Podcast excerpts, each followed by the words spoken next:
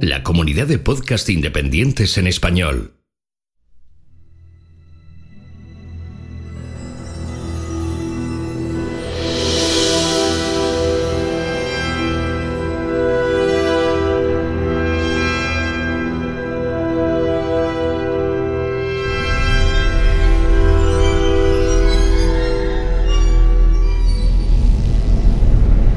Bienvenidos a la Nebuchadnezzar, la nave de combate donde liberarás tu mente.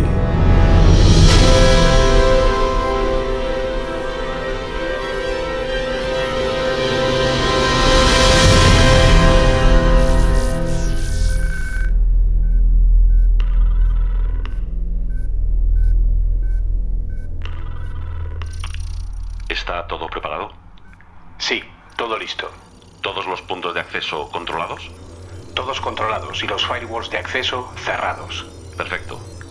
Es esencial que solo nos oigan aquellos que estén preparados. Exacto. Preparados para llevar su mente más allá. Para liberarla. ¿Crees que estarán preparados para esto? Eso espero, porque ya no hay vuelta atrás.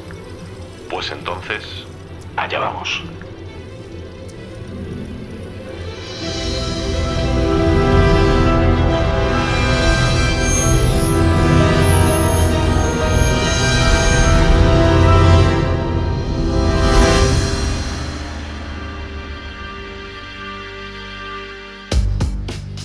Computación cuántica es un nuevo paradigma de computación en el que pasamos de procesar la información de forma lineal a hacerlo de forma paralela o superpuesta. Apoyándonos en la mecánica cuántica podemos cambiar la forma en la que representamos la información pasando de hacerlo de forma binaria, con ceros y unos, a hacerlo bajo el abrigo de la coherencia cuántica con ceros, unos y ceros y unos simultáneamente. No importa lo complejo o potente que sea un sistema tradicional, en su base siempre es un circuito que deja o no pasar la electricidad, representado por un 1 o por un 0, un bit. Un ordenador cuántico trabaja con qubits, que siguen usando los mismos dos estados unos y cero, pero con una diferencia. Pueden representar ambos estados a la vez como un estado único nuevo, un estado de superposición cuántica. Esto da lugar a un sinfín de nuevas posibilidades, ya que con esta nueva representación podemos crear nuevas puertas lógicas y algoritmos que además pueden ayudarnos a resolver problemas que hasta ahora eran imposibles. ¿Tendremos una nueva revolución en la informática? ¿Cambiará la física para siempre? ¿Estaremos preparados para los retos a los que nos llevará este paradigma?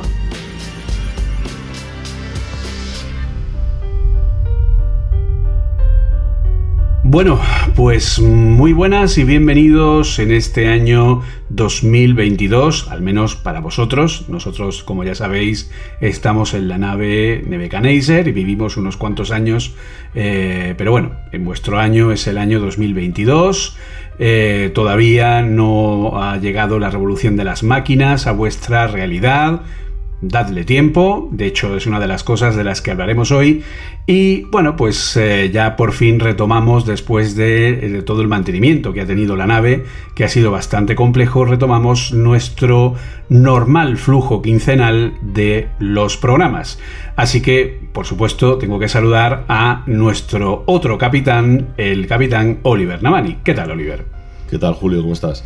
Pues bien, eh, la verdad es que con muchas ganas de grabar este episodio en el que vamos a intentar explicar unos conceptos que son de los que te vuelan la cabeza, pero que es verdad que no son los más fáciles de masticar. Son un poquito complejos, pero vamos a intentar explicar por qué nos ha llevado tanto este mantenimiento, ¿no? Por qué hemos tardado tanto en poner en marcha de nuevo la Navigator, porque no ha sido tan simple como darle al botón de grabar dentro de la nave, sino que hemos tenido que hacer eh, ciertas cosas para poder tener esta, esta nueva nave puesta a punto y poder dar un paso más allá, ¿no? Para poder reconquistar IO en este caso, ¿no? Exacto. Básicamente lo que hemos hecho ha sido cambiar toda la parte de nuestro servidor, todo lo que es eh, los ordenadores que dan lugar a todo el funcionamiento, la parte de la conexión que interpreta Matrix. Tenemos que entender que esta eh, nueva Matrix, después de la caída del arquitecto, eh, el analista lo ha puesto un poco más complejo, tiene mucha más información y por lo tanto hemos tenido que actualizar a un ordenador cuántico para poder interpretar toda la información que llega de Matrix y con ello poder, eh, poder ver, ¿no? Pues, eh, y poder interactuar, poder conectar, poder un poco hacer el seguimiento, ¿no? Cuando es necesario para pues las eh, misiones que normalmente hacemos entre semana, pues de ir liberando mentes, en fin, lo normal en un, en un mundo pues, eh, pues apocalíptico como en el que vivimos, en el que bueno, pues hay una serie de tareas que hay que realizar y que bueno, pues por el bien de la humanidad. Sí, hasta ahora las máquinas nos lo habían puesto bastante difícil a la hora de entrar, de tener los accesos a Matrix.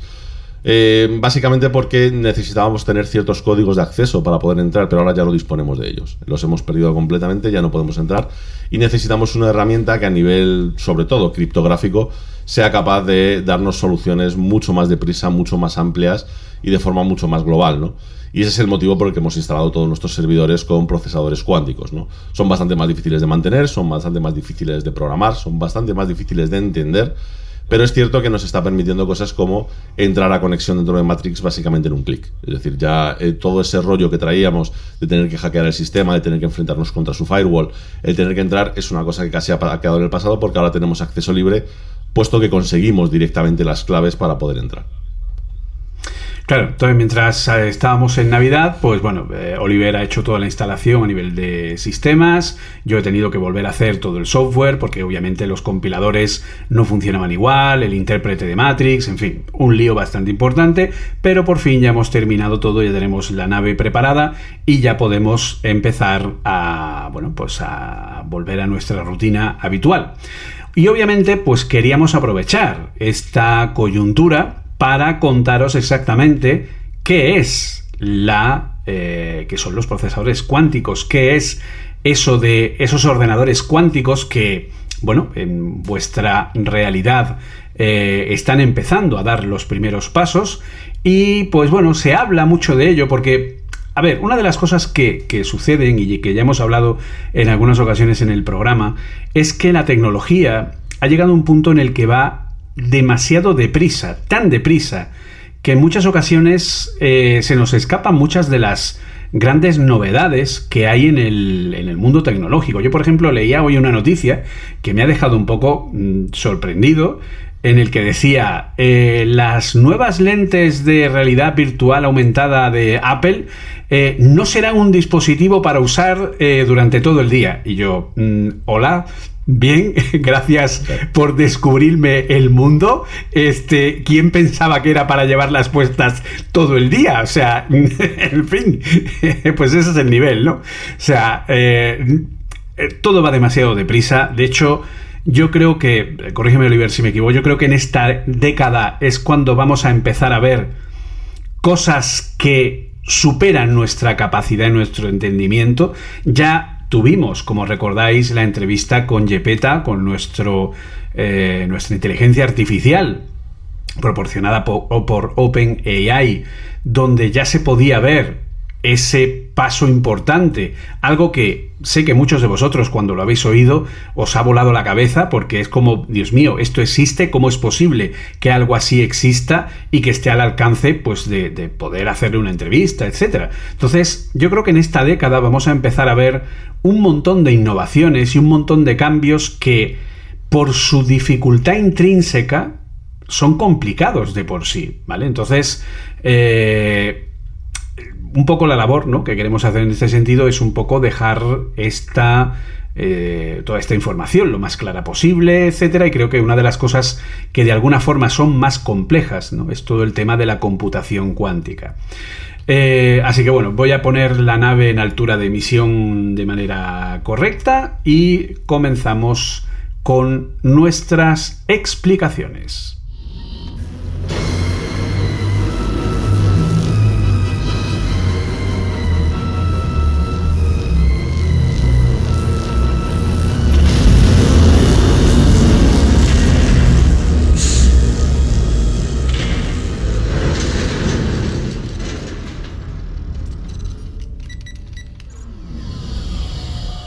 Listo, abarcado. Pues podemos empezar. Oliver, puedes empezar Bueno, a mí es que este tema ya sabes que me, que me gusta mucho, entre otras cosas, porque para mí fue lo que, lo que me lanzó de alguna forma en las redes, ¿no? Es decir, eh, el vídeo de procesadores cuánticos, que además, para que os hagáis una idea de la complejidad que tiene, lo llamé, que no se me va a olvidar nunca, procesadores cuánticos, primer intento. a ver qué conseguíamos explicar de primeras, ¿no? Fue el que realmente hizo pues que en YouTube y demás crecer de forma bestial. O sea, en un fin de semana pase de 2.000 seguidores a 25.000. O sea, es decir, es una, es una, es una burrada, ¿no? Y es un tema que me gusta mucho, pero que eh, hay que tomárselo con paciencia. Hay que tomarlo con paciencia porque la explicación es no solo, no solo es que es compleja, que hay muchos temas de los que tocamos que son complejos como tal, sino que al estar basado en la física cuántica, muchas veces la lógica, nuestra lógica, nuestro raciocinio, digamos, el, el- que utilizamos en nuestro día a día, no impera para poder explicar todo lo que, de lo que vamos a hablar hoy. ¿no? Hay muchos conceptos de la física cuántica que evidentemente están demostrados, que se pueden calcular, que se pueden, eh, eh, se pueden llegar a los resultados, y sin embargo nuestra lógica nos dice que eso no tiene ningún sentido. ¿no? Entonces da la sensación, muchas veces cuando estás escuchando estos temas, en lo que hay que dar bastantes saltos de fe. Es decir, de- da la sensación de que muchas de las cosas que te están contando es como, pues vale, ¿no? Es decir, es, es bastante difícil, ¿no? Así que lo primero que queríamos hacer es intentar, de alguna forma, antes incluso de explicar ¿no? cómo funciona todo el sistema de los procesadores cuánticos, cuál es la parte de la física cuántica que vamos a utilizar para explicarlo, ver cuál es la diferencia entre la computación actual, la que utilizamos hoy, basada en transistores, y la computación que se utiliza en el mundo cuántico que está basada en lo que se llaman los qubits, ¿no? Es decir, esa diferencia entre los bits, que es digamos que es la unidad de medida mínima que tenemos a día de hoy en la computación que utilizamos, ese famoso, que yo creo que todos lo conocéis, ¿no? El 0 o el 1, o el apagado o el encendido, o el arriba o abajo, o como lo queráis llamar, ¿no? Es- esas dos posibles eh, posiciones, ¿no? De algo para poder indicar, digamos, una información, a cómo esto se puede transformar en un ámbito de la física cuántica en lo que se llama un qubit, ¿no? que es algo completamente distinto y que ahora explicaremos. Entonces, si te parece, explica por encima, Julio, cómo funciona a día de hoy, digamos, un procesador. Es decir, cómo funcionan esos transistores, cómo pasamos la información y cómo nos devuelve la información. Pues a ver, eh, era una cálida tarde de verano en la antigua Grecia. A ver, básicamente el sistema binario eh, tiene muchísimos años, o sea, como tal, pero no fue hasta finales del año 37, de los años 30 del siglo pasado, cuando se unió el concepto de el álgebra de Boole, concepto de pues, eh, las puertas lógicas y todo el sistema de lógica matemática que nos permite representar pues eso, las puertas and, or, es decir, la combinación de distintos elementos y poder representar de forma binaria las operaciones de manera más compleja, más básica, ¿vale? O sea, un ordenador al final lo que hace es que cualquiera de las cosas que vemos que él es capaz de hacer a nivel gráfico, a nivel de cálculo, a nivel de lo que sea, se reduce a la mínima expresión de pasa o no pasa electricidad por un punto determinado. Por lo tanto, eh, la unión de todo el álgebra que va unido al sistema binario 1 y 0 y el, comienzo del uso de los eh, relés y conmutadores para crear un sistema de un circuito, ¿de acuerdo? Empezó, pues eso, a eh, finales de los años 30. Esto fue evolucionando, fue eh, moviéndose, dio lugar, pues en fin, a la forma en la que se podía trabajar y crear, y es lo que dio lugar a toda la computación que tenemos hoy día, que sigue funcionando exactamente de la misma manera, con unos y con ceros.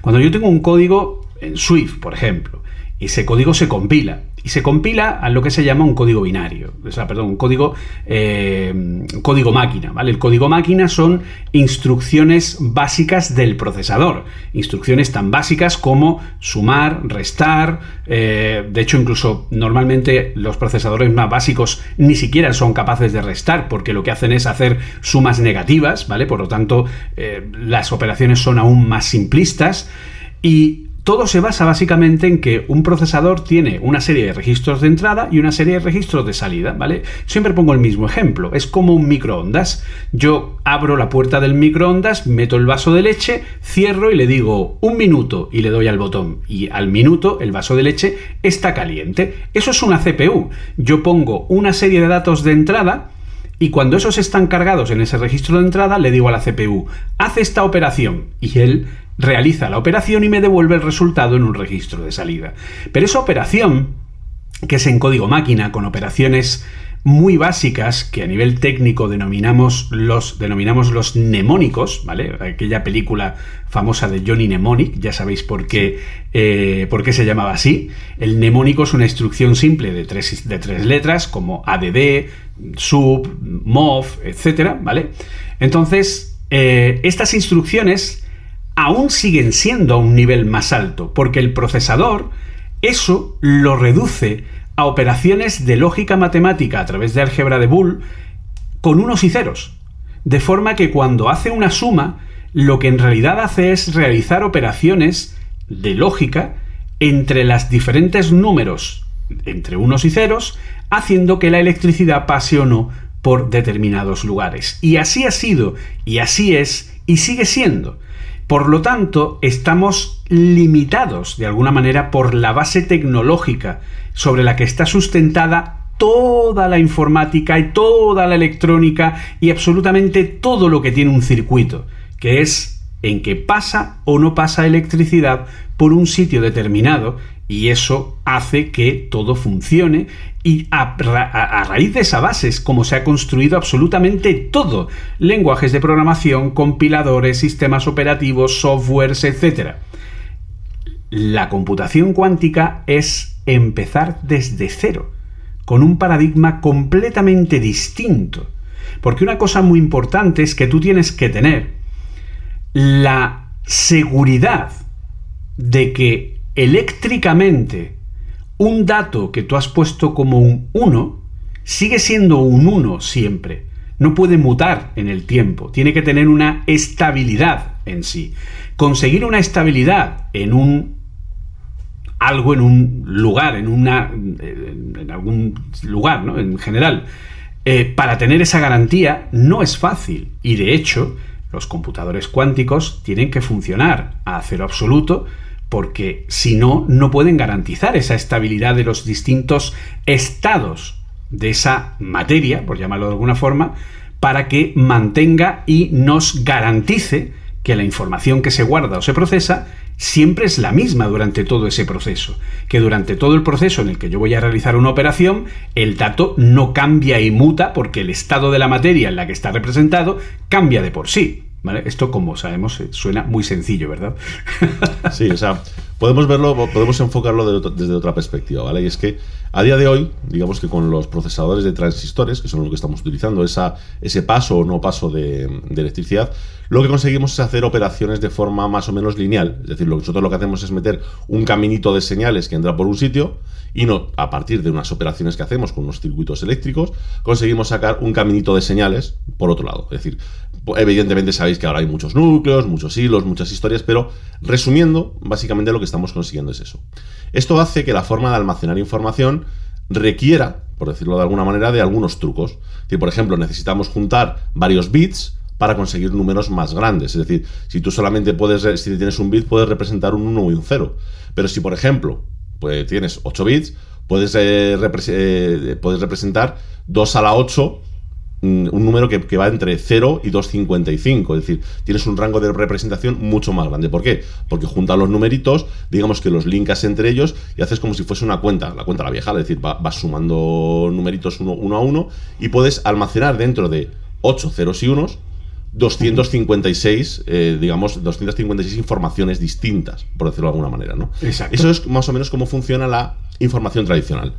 Sin embargo, cuando hablamos del mundo cuántico, ya sabéis que cuando hablamos de ceros y unos, siempre nos viene pues, el famoso gato de Schrödinger y todas estas cosas, en el que no solo tenemos ceros y unos, sino que en las posiciones en las que podemos operar, podemos guardar, podemos hacer, tenemos cero, tenemos uno y tenemos cero y uno a la vez lo que cambia completamente, de forma, cambia de, forma total y absoluta la forma en la que estamos operando nuestros números. Es decir, hasta ahora metíamos una salida, metíamos una entrada más o menos lineal y lo que nos salía era una salida más o menos lineal. Con la computación cuántica cambia completamente el paradigma. Lo que hacemos es que seguimos metiendo una, digamos, una información más o menos lineal, es decir, hacemos nuestra petición al procesador, pero ahora la forma en la que trabajan entre sí los distintos, vamos a llamarlos eh, de alguna forma transistores dentro de, este, de, este, de esta tecnología cuántica, que en este caso serían los qubits, ya no trabajan uno detrás de otro, sino que trabajan, digamos, complementándose entre ellos. De tal forma que si yo tengo un qubit, ¿vale? Si yo tengo un qubit, puedo hacer una operación. O sea, puedo cambiar un 0 por un 1. Perdón, si tengo, si tengo un bit, disculpadme, puedo cambiar un 0 por un 1. Si tengo dos bits, puedo llegar desde, desde un número desde el, desde, desde el 1 al 2. Si tengo, si tengo 3, puedo ir aumentando la información. En el caso en el que me venga al mundo cuántico, la cosa cambia. Porque la cantidad de información que saco de golpe ya no solamente es el tamaño de la información como tal, sino el número de resultados, es ir elevando al número de qubits que tenemos la operación que estamos haciendo. Me explico. Si yo tengo un solo qubit, solamente voy a sacar un resultado. Si tengo dos qubits, voy a sacar dos resultados. Si tengo tres qubits, voy a sacar cuatro resultados. Si tengo, si tengo cuatro, voy a sacar ocho resultados. Si tengo cinco, voy a sacar diez y así sucesivamente. De tal forma que mientras que ahora estamos desarrollando procesadores que requieren literalmente de billones, billones con B, de transistores para poder correr, digamos, un programa de los que estamos utilizando, con el procesamiento cuántico no tenemos ese problema, porque a medida que vamos añadiendo qubits a nuestro sistema, lo que vamos a ir consiguiendo es ampliar muchísimo cuál es el resultado que nos va a dar nuestro sistema. Es decir, este es el cambio realmente de paradigma. Es decir, hasta ahora, con esa diferenciación que teníamos en información de o es cero o es uno, lo único que teníamos era pues, dos posibilidades y podíamos ir sumándolas en, en el tiempo en el momento en el que podemos tener esa superposición, digamos que los distintos puntos del procesador, esos distintos qubits, son capaces de trabajar entre ellos y son capaces de darnos soluciones complejas todas de golpe. De tal forma que a día de hoy el paradigma de la computación es conseguir, digamos, muchos ciclos de reloj en poco tiempo para conseguir muchos resultados. En el caso de los qubits es lo contrario, es decir, no necesitas tantos ciclos de reloj porque a medida que vayas metiendo qubits, en un solo ciclo de reloj estás consiguiendo que te dé muchísimos resultados de golpe. Evidentemente esto hace que las aplicaciones no sean exactamente las mismas las de un procesador y otro, pero claro, tampoco la potencia tiene nada que ver la una con la otra. Pues básicamente, al final lo que tenemos es la posibilidad de representar no solo poder tener muchos más resultados en menor tiempo, sino además y encima de manera exponencial, que es lo importante, sino que eh, tú ahora mismo, pues lo que tienes a nivel de funcionamiento con el sistema binario son eh, es decir, son potencias de dos, ¿vale? O sea, nosotros si queremos pasar o queremos ver qué número queremos llegar a representar, sabemos que los procesadores son, pues eso, de años antaño eran procesadores de 8 bits, luego de 16, luego de 32, luego de 64, que son los que hay ahora mismo. Un procesador de 64 bits es aquel que tiene palabras de 64 bits, es decir, que es capaz de representar con un conjunto de valores entre 2 elevado a 0 a 2 elevado a 63 los, eh, todos los posibles valores de que el bit esté o no esté encendido. Pero es una progresión lineal. Cuanto más números o cuanto más rango quiero llegar a tener, más bits necesito. Pero la progresión no va a ser, o sea, la progresión va a ser que voy aumentando en potencia de 2 y punto. En qubits no. En qubits voy exponencialmente teniendo mucha más cantidad de información. ¿Cuál es la primera consecuencia de esto? Que cosas que con un procesador actual en tecnología binaria necesitaría muchísimo tiempo para poder resolver, siendo un cálculo complejo, un ordenador cuántico necesitaría muchísimo menos tiempo para poder hacer esto. Y esto es algo que cambia de forma paradigmática un montón de cosas sobre las que hoy día está sustentada nuestra eh, nuestra seguridad en el mundo, básicamente. Es decir, algo tan simple como un certificado SSL de una página web o un certificado de firma digital. La premisa de un certificado es que la complejidad para llegar a comprometer el cálculo matemático que deriva de esa clave es tan alta y con cada bloque de información que tiene que ser decodificado de forma individual, es tan alta que no merece la pena con la tecnología actual meterse a hacer esos cálculos para que eh, se obtenga cada uno de los paquetes de información que han sido firmados y codificados con ese certificado. Pero eso es con la tecnología que hay ahora. Con un ordenador cuántico y con las posibilidades que tiene, sería mucho más rápido obtener esa decodificación por fuerza bruta de esos cálculos matemáticos, ¿vale? Porque las, en las combinaciones que tendrías que realizar con un ordenador convencional requerirían de años de cálculo para cada pequeño bloque de datos, pero en un ordenador cuántico a lo mejor necesitas minutos y esos minutos te pueden, pues bueno, pueden ser eh, importantes, o sea, pueden valer la pena, ¿no? Para poder decodificar o para poder obtener cuál es la clave de algo eh, pues, por ejemplo, pues como el minado de las criptomonedas, que luego hablaremos. O sea, todo ese tipo de cosas.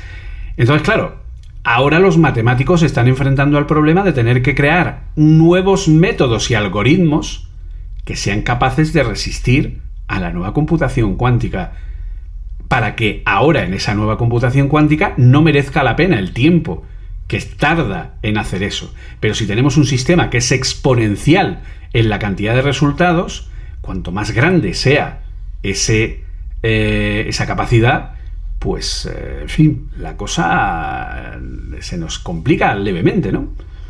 Sí, claro, es decir, es que justamente, justamente esa es la cosa, ¿no? Es decir, de hecho, esto tendría implicaciones implicaciones, llegado el caso, esto si nos vamos mucho hasta el futuro, incluso metafísicas, ¿no? Es decir, al final siempre hay una eterna discusión eh, con los filósofos y demás si el universo en el que vivimos es, es determinista o si no lo es. Es decir, si las cosas podrían ser calculadas previamente o si no lo son. Aquí ha entrado la física cuántica para decir, espérate que esto no es tan sencillo de ver. Pero en el momento que nos estamos metiendo en toda esta, en este, en este cálculo enorme que podemos conseguir con este tipo de computación, muchas cosas que para, para ahora, para nosotros sean aleatorias, de repente van a dejar de serlas. por ejemplo, algo como la lotería. la lotería, si lo pensáis fríamente, la lotería no es aleatoria. si tú pudieses, cosa que es absolutamente imposible eh, a día de hoy, si tú pudieses calcular la física de cada una de las bolitas que tienes metidos en el bombo y cómo va girando, podrías saber exactamente qué bola caería. Es decir, eso se puede simplificar mucho. Imaginad que solamente hay una bolita dentro del, bombo. Más o menos podríamos saber cuál es la que va a salir, la única que hay. Imaginad que tenemos dos. Con un ordenador lo suficientemente potente, sabiendo las condiciones de inicio, podríamos saber cuál va a ser la trayectoria a la hora de caer y saber cuál de las dos va a salir. Claro, con tres ya empiezan a complicarse. Cuando tenemos 10.000 bolitas, pues la cosa no es que se complique, es que no hay, no hay forma posible y la lotería se vuelve aleatoria. Pero realmente aleatoria como tal no lo es. Podría llegar a ser determinista si fuésemos capaces de, calcularlo, pero no somos capaces. Es el, los mismos ejemplos que estaba poniendo Julio, ¿no? El tema de la criptografía, es decir, tú tienes, por ejemplo, en tu wifi, en un archivo que quieras meter una, encriptación AES 256, que claro, cuando tú multiplicas el número de intentos que tienes que hacer para reventar eso, te salen cientos o miles o millones de años para intentar hacerlo con un ordenador tradicional. Pero claro, solo con 256 qubits sería un ciclo de reloj. En un solo ciclo de reloj tendrías todos los resultados posibles para intentar resolver eso. Claro, aquí es donde viene la gran diferencia, ¿no? Que es un poco esto. Si te parece, Julio, yo creo que antes de meternos más en lo que es la tecnología esta y su aplicación y tal, podemos dar un pasito atrás y meternos un poquito con física cuántica. que va a, ser, va a ser más sencillo, yo creo. Sí, que va a ser más sencillo para intentar, intentar explicar de dónde viene todo esto que hemos dicho de cómo el 0, el 1, el 0 y el 1 a la vez y demás, ¿vale? Porque no es intuitivo, no es una cosa sencilla y me parece que, bueno, que podríamos por lo menos dar una pincelada para que todo el mundo tenga en mente de por dónde van los tiros. Si Tírale, perfecto. Pues mira, eh, para empezar, ¿qué es la física cuántica? ¿no? Porque es que, claro, es, la primera pregunta que mucha gente dice. Física cuántica, bueno, es una parte de la física que sabemos todos que es tan complicada que no queremos ver. ¿no? yo creo que es la respuesta que nos podrían dar nueve de cada diez oyentes en este momento. yo creo que física preguntas a cualquiera. Dime lo primero que se te pase por la mente que sea sinónimo de algo muy complicado. Y lo primero que dirían es física cuántica. Claro, e, e, efectivamente. todos, todos sabemos que es una parte muy complicada. Bueno, pues básicamente la física cuántica es la parte de la física que, está que estudia a día de hoy, por lo menos a día de hoy, está estudiando el comportamiento de las partículas, digamos, de lo que estamos compuestos todos, cuando nos vamos a tamaños suficientemente pequeños. Es decir, hasta ahora sabemos más o menos bien o nos manejamos bien con digamos, eh, la física de los eh, materiales que tenemos a nuestro alrededor, es decir, somos capaces de predecir muy bien cómo funciona un reloj, eh, si se me cae algo, cuánto tardan en llegar al suelo y demás. Ese tipo de cosas la manejamos bien, pero hemos empezado a ir a los dos extremos. Por un lado, al extremo de las cosas que son mucho más grandes y por otro lado, al extremo que son las cosas mucho más pequeñas. ¿no? El problema que se ha encontrado la física en muchas ocasiones es que le es muy difícil unir las cosas grandes con las cosas pequeñas, porque parece que los comportamientos no son iguales. ¿no? Aquí viene toda la historia de toda la pelea que tienen los físicos para intentar conseguir esa famosa teoría de la unificación y demás. Pero no nos vamos a meter en eso. Nos vamos a ir a la parte de física cuántica que es vamos a estudiar las cosas pequeñitas, es decir, qué le suceden a la materia, a las cosas que nos rodean cuando empezamos a mirarlas a un nivel muy muy pequeño. ¿Cómo de pequeño el nivel? Pues a nivel de las partículas más elementales que tenemos dentro de, nuestra existencia, de nuestro universo, ¿no? Es decir, Dentro de la materia nos podríamos ir a distintos materiales, dentro de los distintos materiales a moléculas, dentro de moléculas a átomos, dentro del átomo tendríamos un núcleo y sus electrones, dentro del núcleo tendríamos unas partículas como los protones neutrones, y dentro de estas pues tendríamos quarks, es decir, al final tú vas reduciendo y acabas teniendo partículas cada vez más pequeñas y puedes intentar estudiarlas por separado.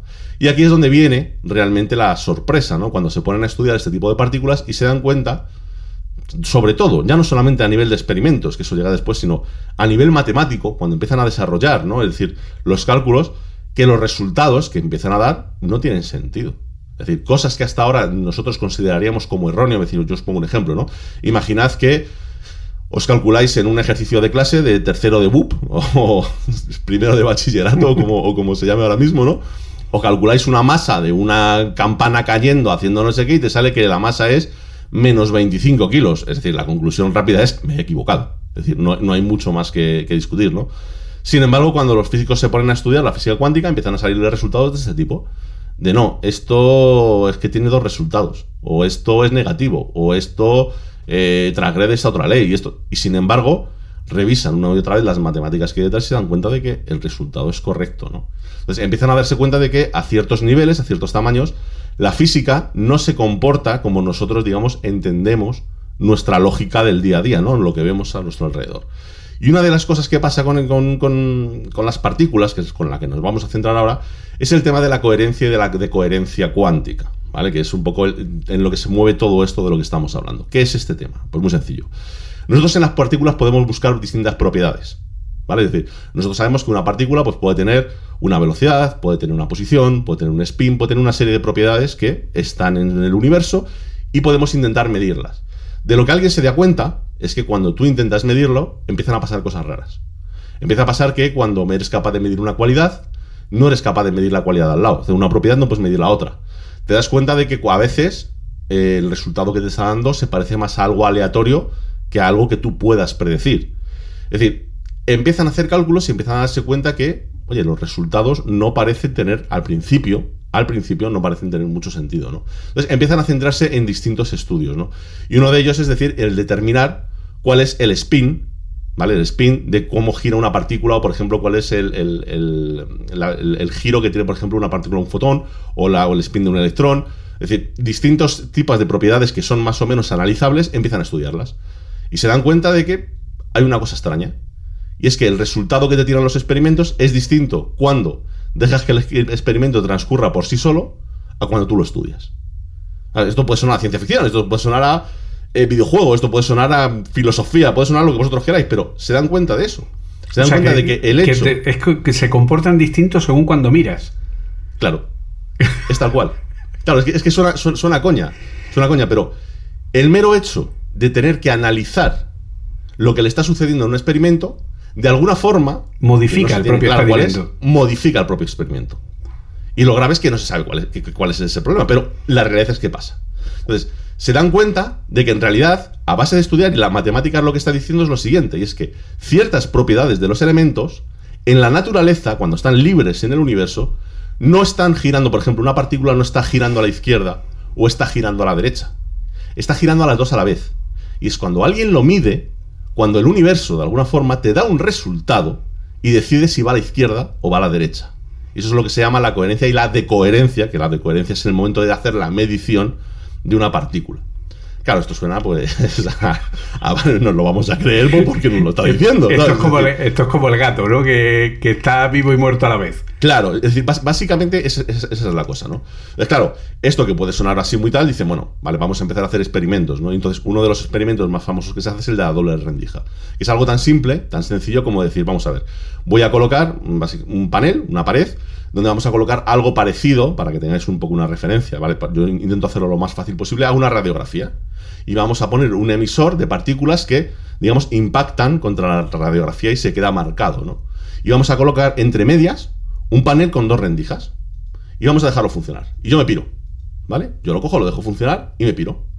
Muy bien, cuando llego, me encuentro con un patrón que digo, ostras, pues sí, tiene mucho sentido. Se parece, por ejemplo, a cuando tienes las olas del mar, cuando tú tiras una, piedra en el agua, ¿no? Se forman esas ondas, y si pusieses ciertos obstáculos, cómo impactarían contra la pared a la que están llegando esas partículas al final, ¿no? Lo curioso viene cuando dices, pero el caso es que no me queda muy claro hacia dónde están yendo todas las partículas, ¿no? Es decir, porque hay algunas que chocarán contra la pared, otras que se meten por una rendija, otras que se meten por otra y demás, pero no me está quedando claro porque el patrón no termina de coincidirme con lo que yo había calculado previamente, ¿no? Entonces alguien decide decir, bueno, no pasa nada. Ponemos un medidor mirando por qué lado sale la partícula. Es decir, yo estoy desde fuera, yo no estoy interfiriendo dentro del experimento, yo no estoy lanzándole nada al experimento. Yo simplemente estoy mirando, voy a mirar por qué lado de la rendija sale la partícula. Es decir, esta le sale por la izquierda o por la derecha, por cuál de los dos. Y curiosamente, haciendo eso, digamos que la impresión que queda sobre esa radiografía es completamente distinta. Es decir, cambia completamente la forma y no es la misma que teníamos antes. Con lo que queda demostrado que efectivamente, cuando estamos intentando determinar cuál es una de las propiedades que tiene una partícula, eh, no es lo mismo que la partícula esté, digamos, a su libre albedrío, por decirlo de alguna forma, en el universo, que cuando nosotros intentamos ver cómo está. En el momento que nosotros intentamos ver cómo está, adquiere una de las características. Y aquí es donde entra todo el tema de los procesadores cuánticos, de decir, espérate, espérate. Porque claro, si yo cojo una partícula, ¿vale? Si soy capaz de aislarla, que al final es lo que se está haciendo, ¿no? Soy capaz de aislarla, eh, saber que mientras yo no la esté mirando, ni la esté tocando, ni esté haciendo nada con ella, está girando en los dos sentidos, y es en el momento de yo buscar cuál es el resultado cuando se decide por uno de los dos, eso puedo utilizarlo en mi beneficio.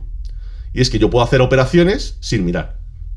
Es decir, yo lo que voy a hacer es algo tan sencillo como esto. Es decir, yo voy a hacer, y en, en vez de hacer como en un, en- en un ordenador normal en el que yo coloco el, el- el procesador y voy mirando a ver qué es lo que va saliendo, yo voy a colocar distintos qubits, los voy a ordenar de cierta manera, voy a crear una cierta lógica entre ellos, y yo lo que voy a hacer es decir, funciona, y yo no miro. ¿Vale? Yo no miro, y yo no voy a mirar hasta que no me des una respuesta. Yo no miro, es decir, yo no quiero saber lo que está pasando dentro. O sea, no va a haber nada que mida lo que está pasando en- dentro. La de coherencia, es decir, el momento de la medición va a ser cuando ya se hayan hecho todas las operaciones dentro del procesador. Y de repente te suelta una respuesta que es la conclusión de ese cálculo exponencial de todas las posibles respuestas que se podían haber hecho con todos esos qubits. Claro, aquí es donde viene la potencia, es decir, es el equivalente, para que hagáis una idea de esto, esto no es, a ver, no es una teoría que esté confirmado, que esté corroborada, pero creo que se ve muy bien cuál sería la idea, pero podríamos juntarla con la idea del, del metaverso, ¿no? Ahora que están tan de moda con Spider-Man y con todo este tipo de cosas, ¿no? Digamos que mientras que un procesador nos dice el resultado de un transistor en nuestro universo, ¿vale? Un procesador cuántico con un qubit nos diría qué pasaría si yo hago una operación en nuestro universo y en el universo paralelo que se generaría en el caso de que diese la respuesta contraria. Si tienes dos en vez de uno, sería desdoblar otra vez cada uno de los universos. Si tienes cuatro, sería desdoblar otra vez cada uno de los universos. Y así sucesivamente. De alguna forma, lo que conseguiríamos, viéndolo de esta forma un poco más épica, un poco más de ciencia ficción, no tan realista, de alguna forma, un procesador cuántico lo que es capaz es de darte tantas respuestas, ¿vale? Como universos se han plegado a la hora de dar esa solución con el procesador, eh, cuando haces el cálculo con el procesador. Por lo tanto, Bueno, claro. pues ya con esto ha sido un placer. Eh, la- las neuronas revientan y nada. Y un saludo Claro, a todos claro. los Spidermans, etcétera. Claro, claro, o sea, es decir, es, es verdad que la teoría de los multiversos no es nada que esté comprobado, pero es verdad que es muy buena porque te hace ver muy fácilmente qué es lo que está pasando. Es decir, la idea es esa, la idea es, tú ahora mismo, digamos que estamos trabajando en una dimensión, nuestra dimensión es nuestro universo. Sí. Con los qubits dejas de trabajar en una dimensión. empiezas a trabajar en lo que podríamos llamar fácilmente, aunque no sea la palabra técnica, eh, seguramente habrá algún físico convulsionando en este momento, pero para el resto del mundo podríamos llamar como lo que sería el resultado de los diversos, en esos pliegues de los universos. Es decir, en ese multiverso. En ese multiverso, es decir, de la y el resultado que te daría el ordenador sería la combinación de todos los resultados de todos los multiversos que se habrían dado. Claro, viene la potencia. Es decir, eh, la potencia viene en que ya no estás operando de forma lineal, ya no estás operando en una dimensión, no estás operando en un solo sentido, sino que ese hecho de no saber qué es lo que está pasando se puede interpretar como eso, como dos soluciones posibles a una pregunta. Entonces, claro, si tú metes la lógica adecuada en el procesador, que es una paranoia, por si alguien lo quiere ver, hay vídeos por ahí en YouTube, que es una pasada, es decir, lo que tienes que hacer para una suma o tal, es una maldita locura, porque claro, tienes que hacer la suma asegurándote de que está sucediendo sin que nada altere el resultado y sin que tú mires, porque si miras automáticamente te cargas el resultado. Entonces, lo que vas a conseguir con esto básicamente es eso, es decir, el conseguir de un golpe sacar muchísimas soluciones. Pues claro, eh, os podéis imaginar que claro, la diferencia que hay entre esto y lo que tenemos ahora es brutal. Y es por esa cualidad de la física cuántica, el tema de la coherencia y la decoherencia. O sea, lo que se llama la decoherencia, es decir, la coherencia es decir, una cosa puede tener dos estados en el mismo momento. De hecho, si nos metiésemos un poco más, con un poco más de profundidad, veríamos que realmente de esos dos estados hay uno que es más probable que otro y dependiendo de dónde midamos. pero bueno, sería complicarlo demasiado para lo, que, para lo que sería el podcast, pero quedaos con esa idea. Es decir, la coherencia cuántica es, puedo tener algo en dos estados a la vez. Y no es que es que realmente no sé cuál. No, no, no, están en los dos a la vez. Y es en el momento en el que alguien mide o algo mide en el que se desdobla, hace lo que se llama la decoherencia cuántica y automáticamente tenemos uno de los resultados.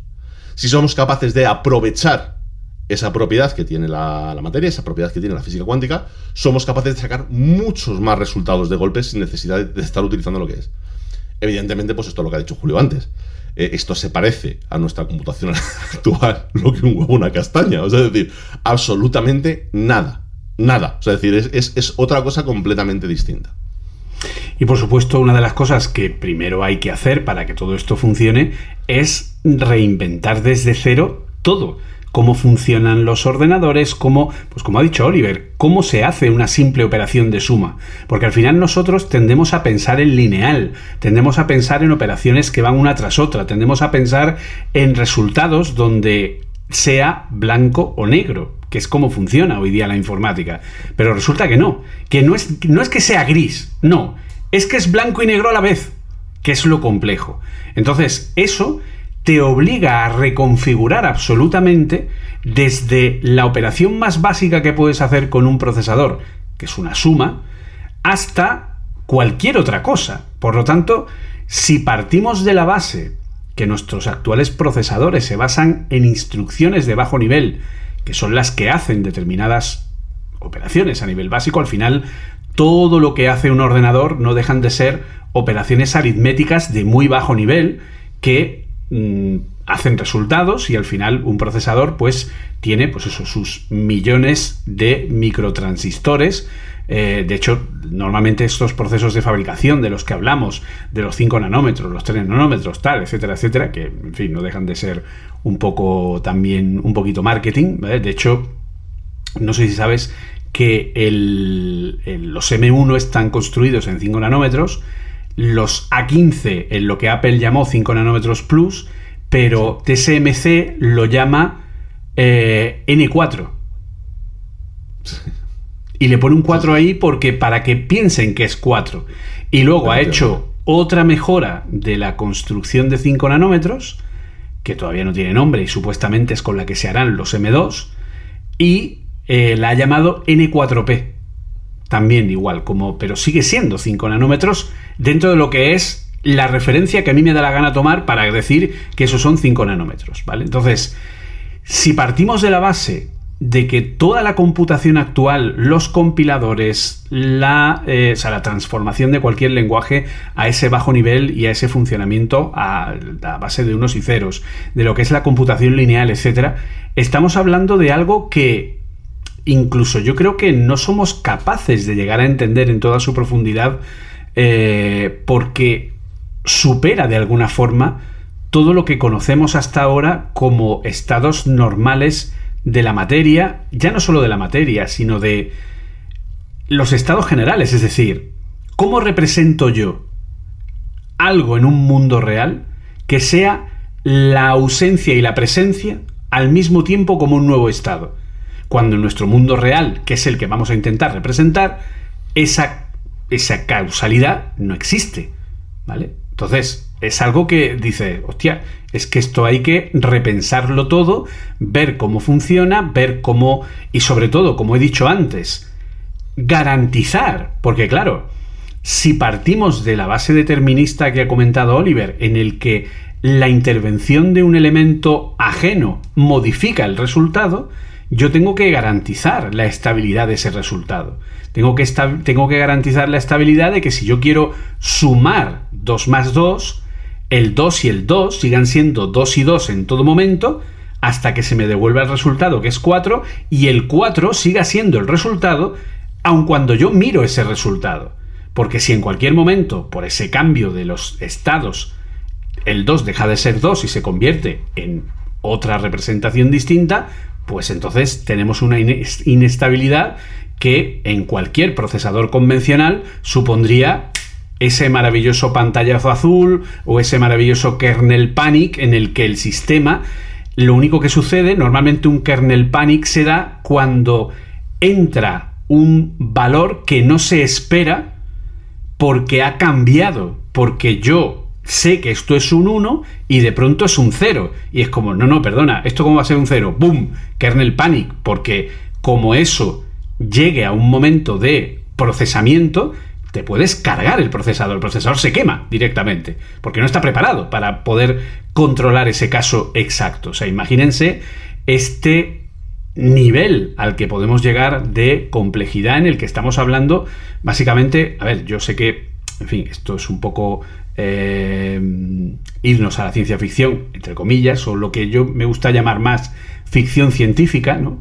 Pero es un poco, pues, como ese famoso final de la película Interestelar que nadie entiende, o casi nadie, en el que la explicación es tan simple como que para nosotros la dimensión del tiempo no es física, simplemente la sentimos porque navegamos en ella pero no tenemos control sobre la misma y sin embargo esos seres de cinco dimensiones son capaces de representar de una forma física tangible la dimensión del tiempo para poder moverte a través de ella como nos moveríamos en nuestro espacio normal tridimensional. Entonces, aquí ya estamos hablando de cosas que redefinen de alguna manera la forma o el concepto a partir del cual entendemos nuestro universo tal cual, ¿vale? Y eso, pues, en fin, requiere, insisto, de volver a repensarlo todo, pero, ojo, es que en el momento en el que todo esto esté repensado y todo esto esté reconstruido, las posibilidades que podemos tener aquí son increíbles. Por ejemplo, me remito a lo que comentaba Oliver antes, es decir, el que tú puedas llegar a vencer a la aleatoriedad, viendo el patrón determinista detrás de la misma y diciendo, no, no, esto no es aleatorio. Con los, con los, eh, con los datos apropiados, yo podría saber qué es lo que va a salir en esa bola si supiera exactamente todos los, eh, en fin, pues el tamaño de la bola, todas las imperfecciones que pueda tener, cada una de las bolitas que hay dentro, qué peso tiene exacto, eh, cómo se, cómo se, eh, digamos, se friccionarían la una con la otra en ese movimiento, etcétera, cuántas vueltas daría, pero podría llegar a obtener una, una, un algoritmo que me diera esa respuesta. Si esto lo aplicamos al, al, campo de la inteligencia artificial, al campo del cálculo del machine learning, el, el cálculo en el que ya estamos viendo algoritmos capaces de reconstruir y crear imágenes, de coger una imagen en una resolución espantosa o llena de artefactos JPEG que la estropean y la reconstruyen magníficamente. Algoritmos de decropping, algoritmos que a partir de una imagen son capaces de inventarse lo que habría más allá de la propia imagen, abriendo el campo de la propia imagen y obteniendo resultados hiperrealistas o modificar cualquier tipo de imagen en plan de pongo aquí una cosa, pongo la otra, etcétera, etcétera. Si esto lo podemos conseguir hoy con una computación tradicional, ¿qué vamos a poder conseguir? O sea, si Yepeta está hecho con unos y ceros, ¿cómo puede ser Yepeta dentro de la física cuántica? O sea, mm, podríamos llegar... em, insisto, es un poco lo que, lo que comentábamos con el, con el episodio de Yepeta, ¿no? El tema de la famosa singularidad que se busca, ¿no? De alguna manera, ese momento en el que las máquinas pueden ser eh, conscientes de sí mismas, ¿no? Esa gran metáfora de Matrix, de, en fin, de, de un montón de, de, de películas o de novelas apocalípticas que hemos ido viendo a lo largo del tiempo. Si yo eh, claro, ahora con la computación tal como la tenemos y cómo funciona el Machine Learning, la singularidad es, mm, podríamos decir, entre comillas, que es imposible que se dé porque, claro, no somos capaces de ver hasta dónde necesitaríamos un nivel de cálculo para conseguir un nivel de racionalización de, una, de un algoritmo para ser confundido con, una, eh, con un pensamiento. Porque, claro, ¿qué es el pensamiento si no es un proceso muy complejo que está en nuestra propia mente? ¿Qué pasaría si yo consiguiera el mismo nivel de proceso que puede tener una mente humana o incluso más allá? ¿Podría llegar a tener esa conciencia sin pretenderlo y podríamos llegar a un problema muy serio? Es decir, esto replantea un montón de cosas partiendo de la base de que todo lo que estamos viendo ahora mismo es muy experimental. ¿Vale? Sí, de hecho, aquí hay que tener en cuenta dos cosas, dos factores importantes, ¿vale? Uno que nos hemos saltado a propósito, que es para intentar dar a entender, y es que evidentemente estos procesadores también tienen sus fallos, tienen sus problemas, ¿no? Claro. Y uno de ellos lo ha comentado un poco por encima Julio, que es el tema de los errores. Es decir, a diferencia de los procesadores eh, actuales, que sí, que pueden tener errores por temas de núcleos que no funcionan bien, se hacen comprobaciones y demás, pero es verdad que en el álgebra que se utiliza para poder eh, sacar los valores ¿no? de los procesadores cuánticos, hay una parte en la que se estima cuál es el posible error del resultado y a partir de ahí se descarta o se utiliza en función de cuál ha sido el resultado que se ha llegado. ¿no? Es decir, no es cierto que con 256 qubits pueda mm, desenmarañar algo como el LAIS 256 porque no es una operación por una. A lo mejor necesitaría algún qubit más para poder eh, hacer ciertas comprobaciones y saber cuál es mi margen de error en este resultado que estoy dando. ¿no? Digamos que es una computación que no es tan no precisa, sino que requiere de un análisis un poco mayor a la hora de sacar el resultado. ¿no? Y por otro lado, que esto es la parte que realmente es eh, interesante a rabiar y que puede hacer que cambie todo, ¿no? que es por lo que están, digamos, tan emocionados todos los uh, físicos, científicos, ¿no? alrededor de todo esto, es que eh, normalmente tú necesitas, tú necesitas tener un tipo de proceso que se corresponda con la realidad en la que estás funcionando para conseguir obtener resultados. ¿Qué he dicho? ¿Vale? Que es, es un poco complicado de, de entender así de primeras. Pues muy sencillo. Yo a día de hoy con un ordenador soy capaz de sacar resultados de cualquier cosa que tenga que ver con matemáticas, álgebra, física, que digamos manejemos en nuestro día a día. Y soy capaz porque básicamente... lineal, ¿no? Sería. Claro, claro. Es decir, básicamente, ¿por qué? Porque el ordenador está respondiendo, digamos, a la física, está respondiendo a los parámetros en los que nosotros estamos desenmarañando nuestro entorno. Es decir, puedo resolver cualquier cuestión termodinámica con un ordenador por una sencilla razón, y es que hemos utilizado la misma lógica para desarrollar ese ordenador que la misma lógica para utilizar para, crear las leyes de la termodinámica. No hay problema. Es decir, para eso está perfectamente preparado. El problema viene cuando, claro, nos damos cuenta de que hay ciertas leyes físicas que no estamos considerando. Es decir, así de simple, estamos empezando a considerarlas ahora como son todo el tema de la física cuántica. Te das cuenta de que, bueno, pues eh, algunas cuestiones que a lo mejor nos parecían más sencillas, no lo son o son con una resolución distinta. Es decir, nos damos cuenta de que cosas como la coherencia y la decoherencia existen cuando nuestra cabeza nos decía que no tienen mucho sentido, ¿no? El tema está en que la única forma que seguramente vamos a poder tener para desenmarañar ciertos problemas que se nos planteen en un entorno de física cuántica y que posiblemente esto más adelante se lleve a un nivel mayor, a un nivel macroscópico, ¿no? en el que nos llevemos la física cuántica no a ese nivel de partículas pequeños, sino ver cómo afecta a elementos más grandes, que es lo que realmente nos será increíblemente útil, ¿no? Llegado el momento, no nos será suficiente con un ordenador lineal, con un ordenador de transistores como tenemos hoy, sino que seguramente necesitaremos algo que sea capaz de tener esa aleatoriedad, entre comillas, que nosotros consideramos o que no entendemos que tiene el universo. Y para eso están los procesadores cuánticos. Es decir, es posible que eso que llamamos libre albedrío, es decir, que al final es como, esto ya os digo, es una, una cuestión que se mete más en la parte filosófica que en la científica.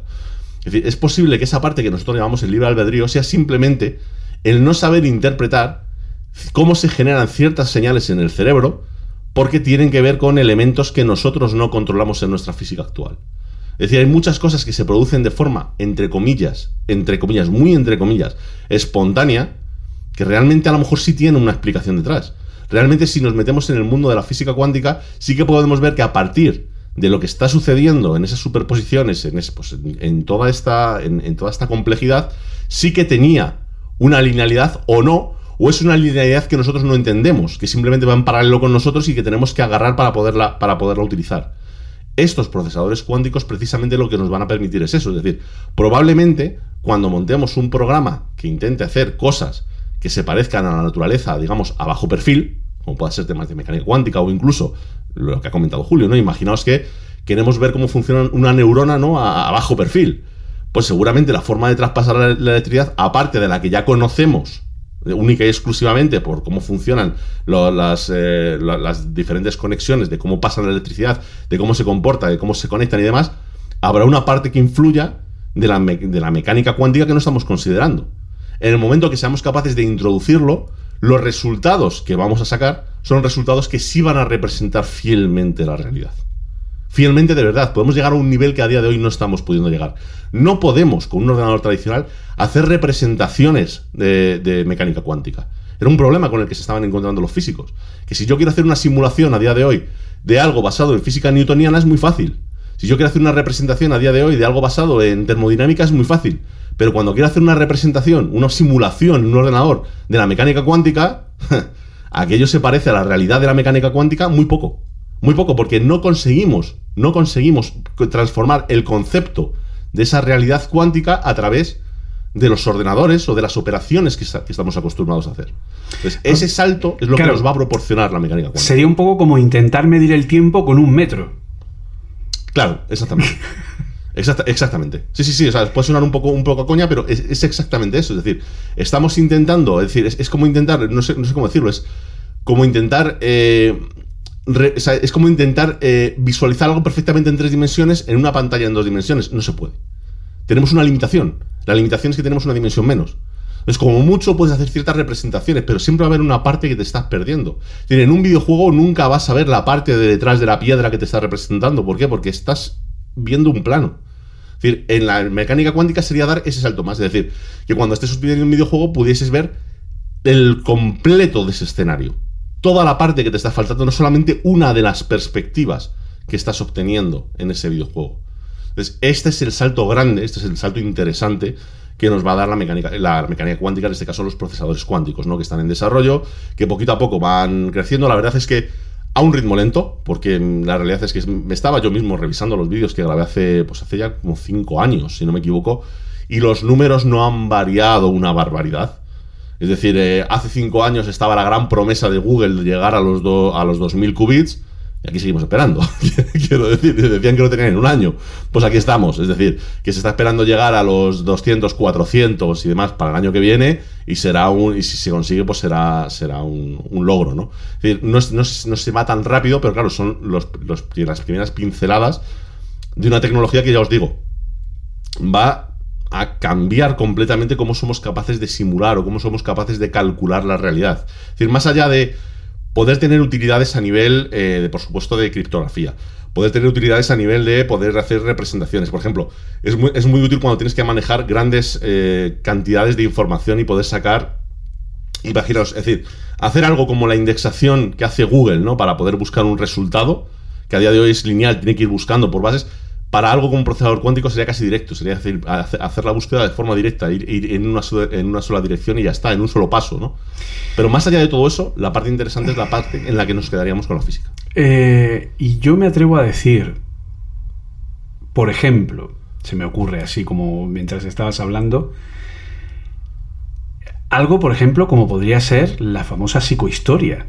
Es decir, poder llegar a ver el supuesto la supuesta determinación dentro de la supuesta aleatoriedad del comportamiento de un gran conjunto de personas frente a una serie de influencias en la misma para conseguir que, es decir, es que lo primero que se me ocurre es la predicción de comportamientos, es decir, el saber cómo algo ya lo estamos intentando. Es decir, hay algoritmos de Machine Learning de recomendación que recomiendan en base a una premisa súper simple y absurda eh, contenido. Por ejemplo, en Netflix, Netflix te recomienda películas en base a qué? Pues en base a un algoritmo de recomendación muy simple de Machine Learning que básicamente se basa en que e, en la premisa tonta de que si a ti te gusta estas cuatro cosas, a otra persona que le gusten esas cuatro cosas y además una quinta que tú no hayas visto, lo más probable es que esa quinta que ha visto eso que también le ha gustado, que coincide con tus gustos en las otras cuatro en las que sí coincidís, probablemente esa quinta también te guste a ti. ¿Vale? Y por lo tanto te la va a recomendar. Mira, te voy a hacer, te voy a hacer una comparación que yo creo que se ve muy bien, ¿vale? De lo que sería la diferencia entre lo que estamos viviendo ahora con este tipo de algoritmos y lo que podría llegar a darse con este tipo de computación, ¿vale? Que yo creo que es la parte más interesante, ¿no? Vamos a irnos a una física que yo creo que todos conocemos, que es la física newtoniana, la de la famosa manzana de Newton. Esta la ha estudiado todo el mundo en el colegio. A mí que no haya nadie en los comentarios que me diga que no sabe de qué va esto, que voy a buscarle. Quiero decir, y si no, que vea el logo de Apple, el original del año Quiero decir, el 9,81, ¿vale? De la gravedad, es decir, aquí en la Tierra. Esto, esto lo sabemos todos, ¿no? Es decir, Newton, llegado un momento, pues eh, tiene la idea, ya se sabe que lo de la manzana es una falacia y demás, pero bueno, tiene la idea de decir, vamos a ver, eh, yo estoy viendo un patrón. Yo estoy viendo un patrón y es que las cosas caen de cierta manera, la gravedad actúa de cierta manera y creo que soy capaz de cuantificarlo. El tío se pone a hacer sus experimentos, sus números y tal, y te saca unas formulitas, coño, que funcionan. Y funcionan muy bien. Y cuando las aplicas a cosas muy grandes como planetas y tal, no son exactas, exactas, pero el margen de error es perfectamente asumible. Es decir, es suficiente para poder decir, para, para, que esto, esto es un patrón. A mí no me vengas con milongas. Es decir, claramente esto es un patrón. Y es un patrón que además he sido capaz de cuantificar. A base de hacer experimentos, de tirar muchas cosas, de hacer muchas pruebas, he visto que este patrón se cumple y se cumple de estas diferentes maneras. Y no solo eso, sino que con ese patrón soy capaz de sacar toda una serie de fórmulas que hacen predicciones. De esto va a tardar tanto en caer, esto va a llegar en tal momento, esto va a llegar a tal velocidad, esto va a hacer este, estas ciertas cosas, ¿no? Digamos que eso es lo que están haciendo a día de hoy los algoritmos con los que estamos funcionando. Es decir, buscan un patrón dicen, espera, espera, no sé por qué, no tengo ni idea, pero por alguna razón los sitios donde se comen muchas naranjas votan más a la gente rubia. ¿Por qué? Ni idea, tío, nadie lo sabe, pero es que el patrón está ahí y funciona siempre. Y además te lo puedo demostrar. Entonces, eso es lo que están haciendo a día de hoy los, los digamos, los algoritmos eh, eh, actuales. ¿Dónde intervendría la parte de esta mecánica cuántica? ¿Dónde intervendría esta parte de los procesadores cuánticos? Sería la llegada de Einstein. Einstein llega y dice, sí, colega, es verdad que tus números funcionan que te cagas. Es decir, es que funcionan muy bien. O sea, sería, es verdad que hemos encontrado errores, hemos encontrado fallos, hemos encontrado cosas, pero hay que reconocerlo. Tus números funcionan muy bien. Pero es que resulta que no es por lo que tú estabas diciendo.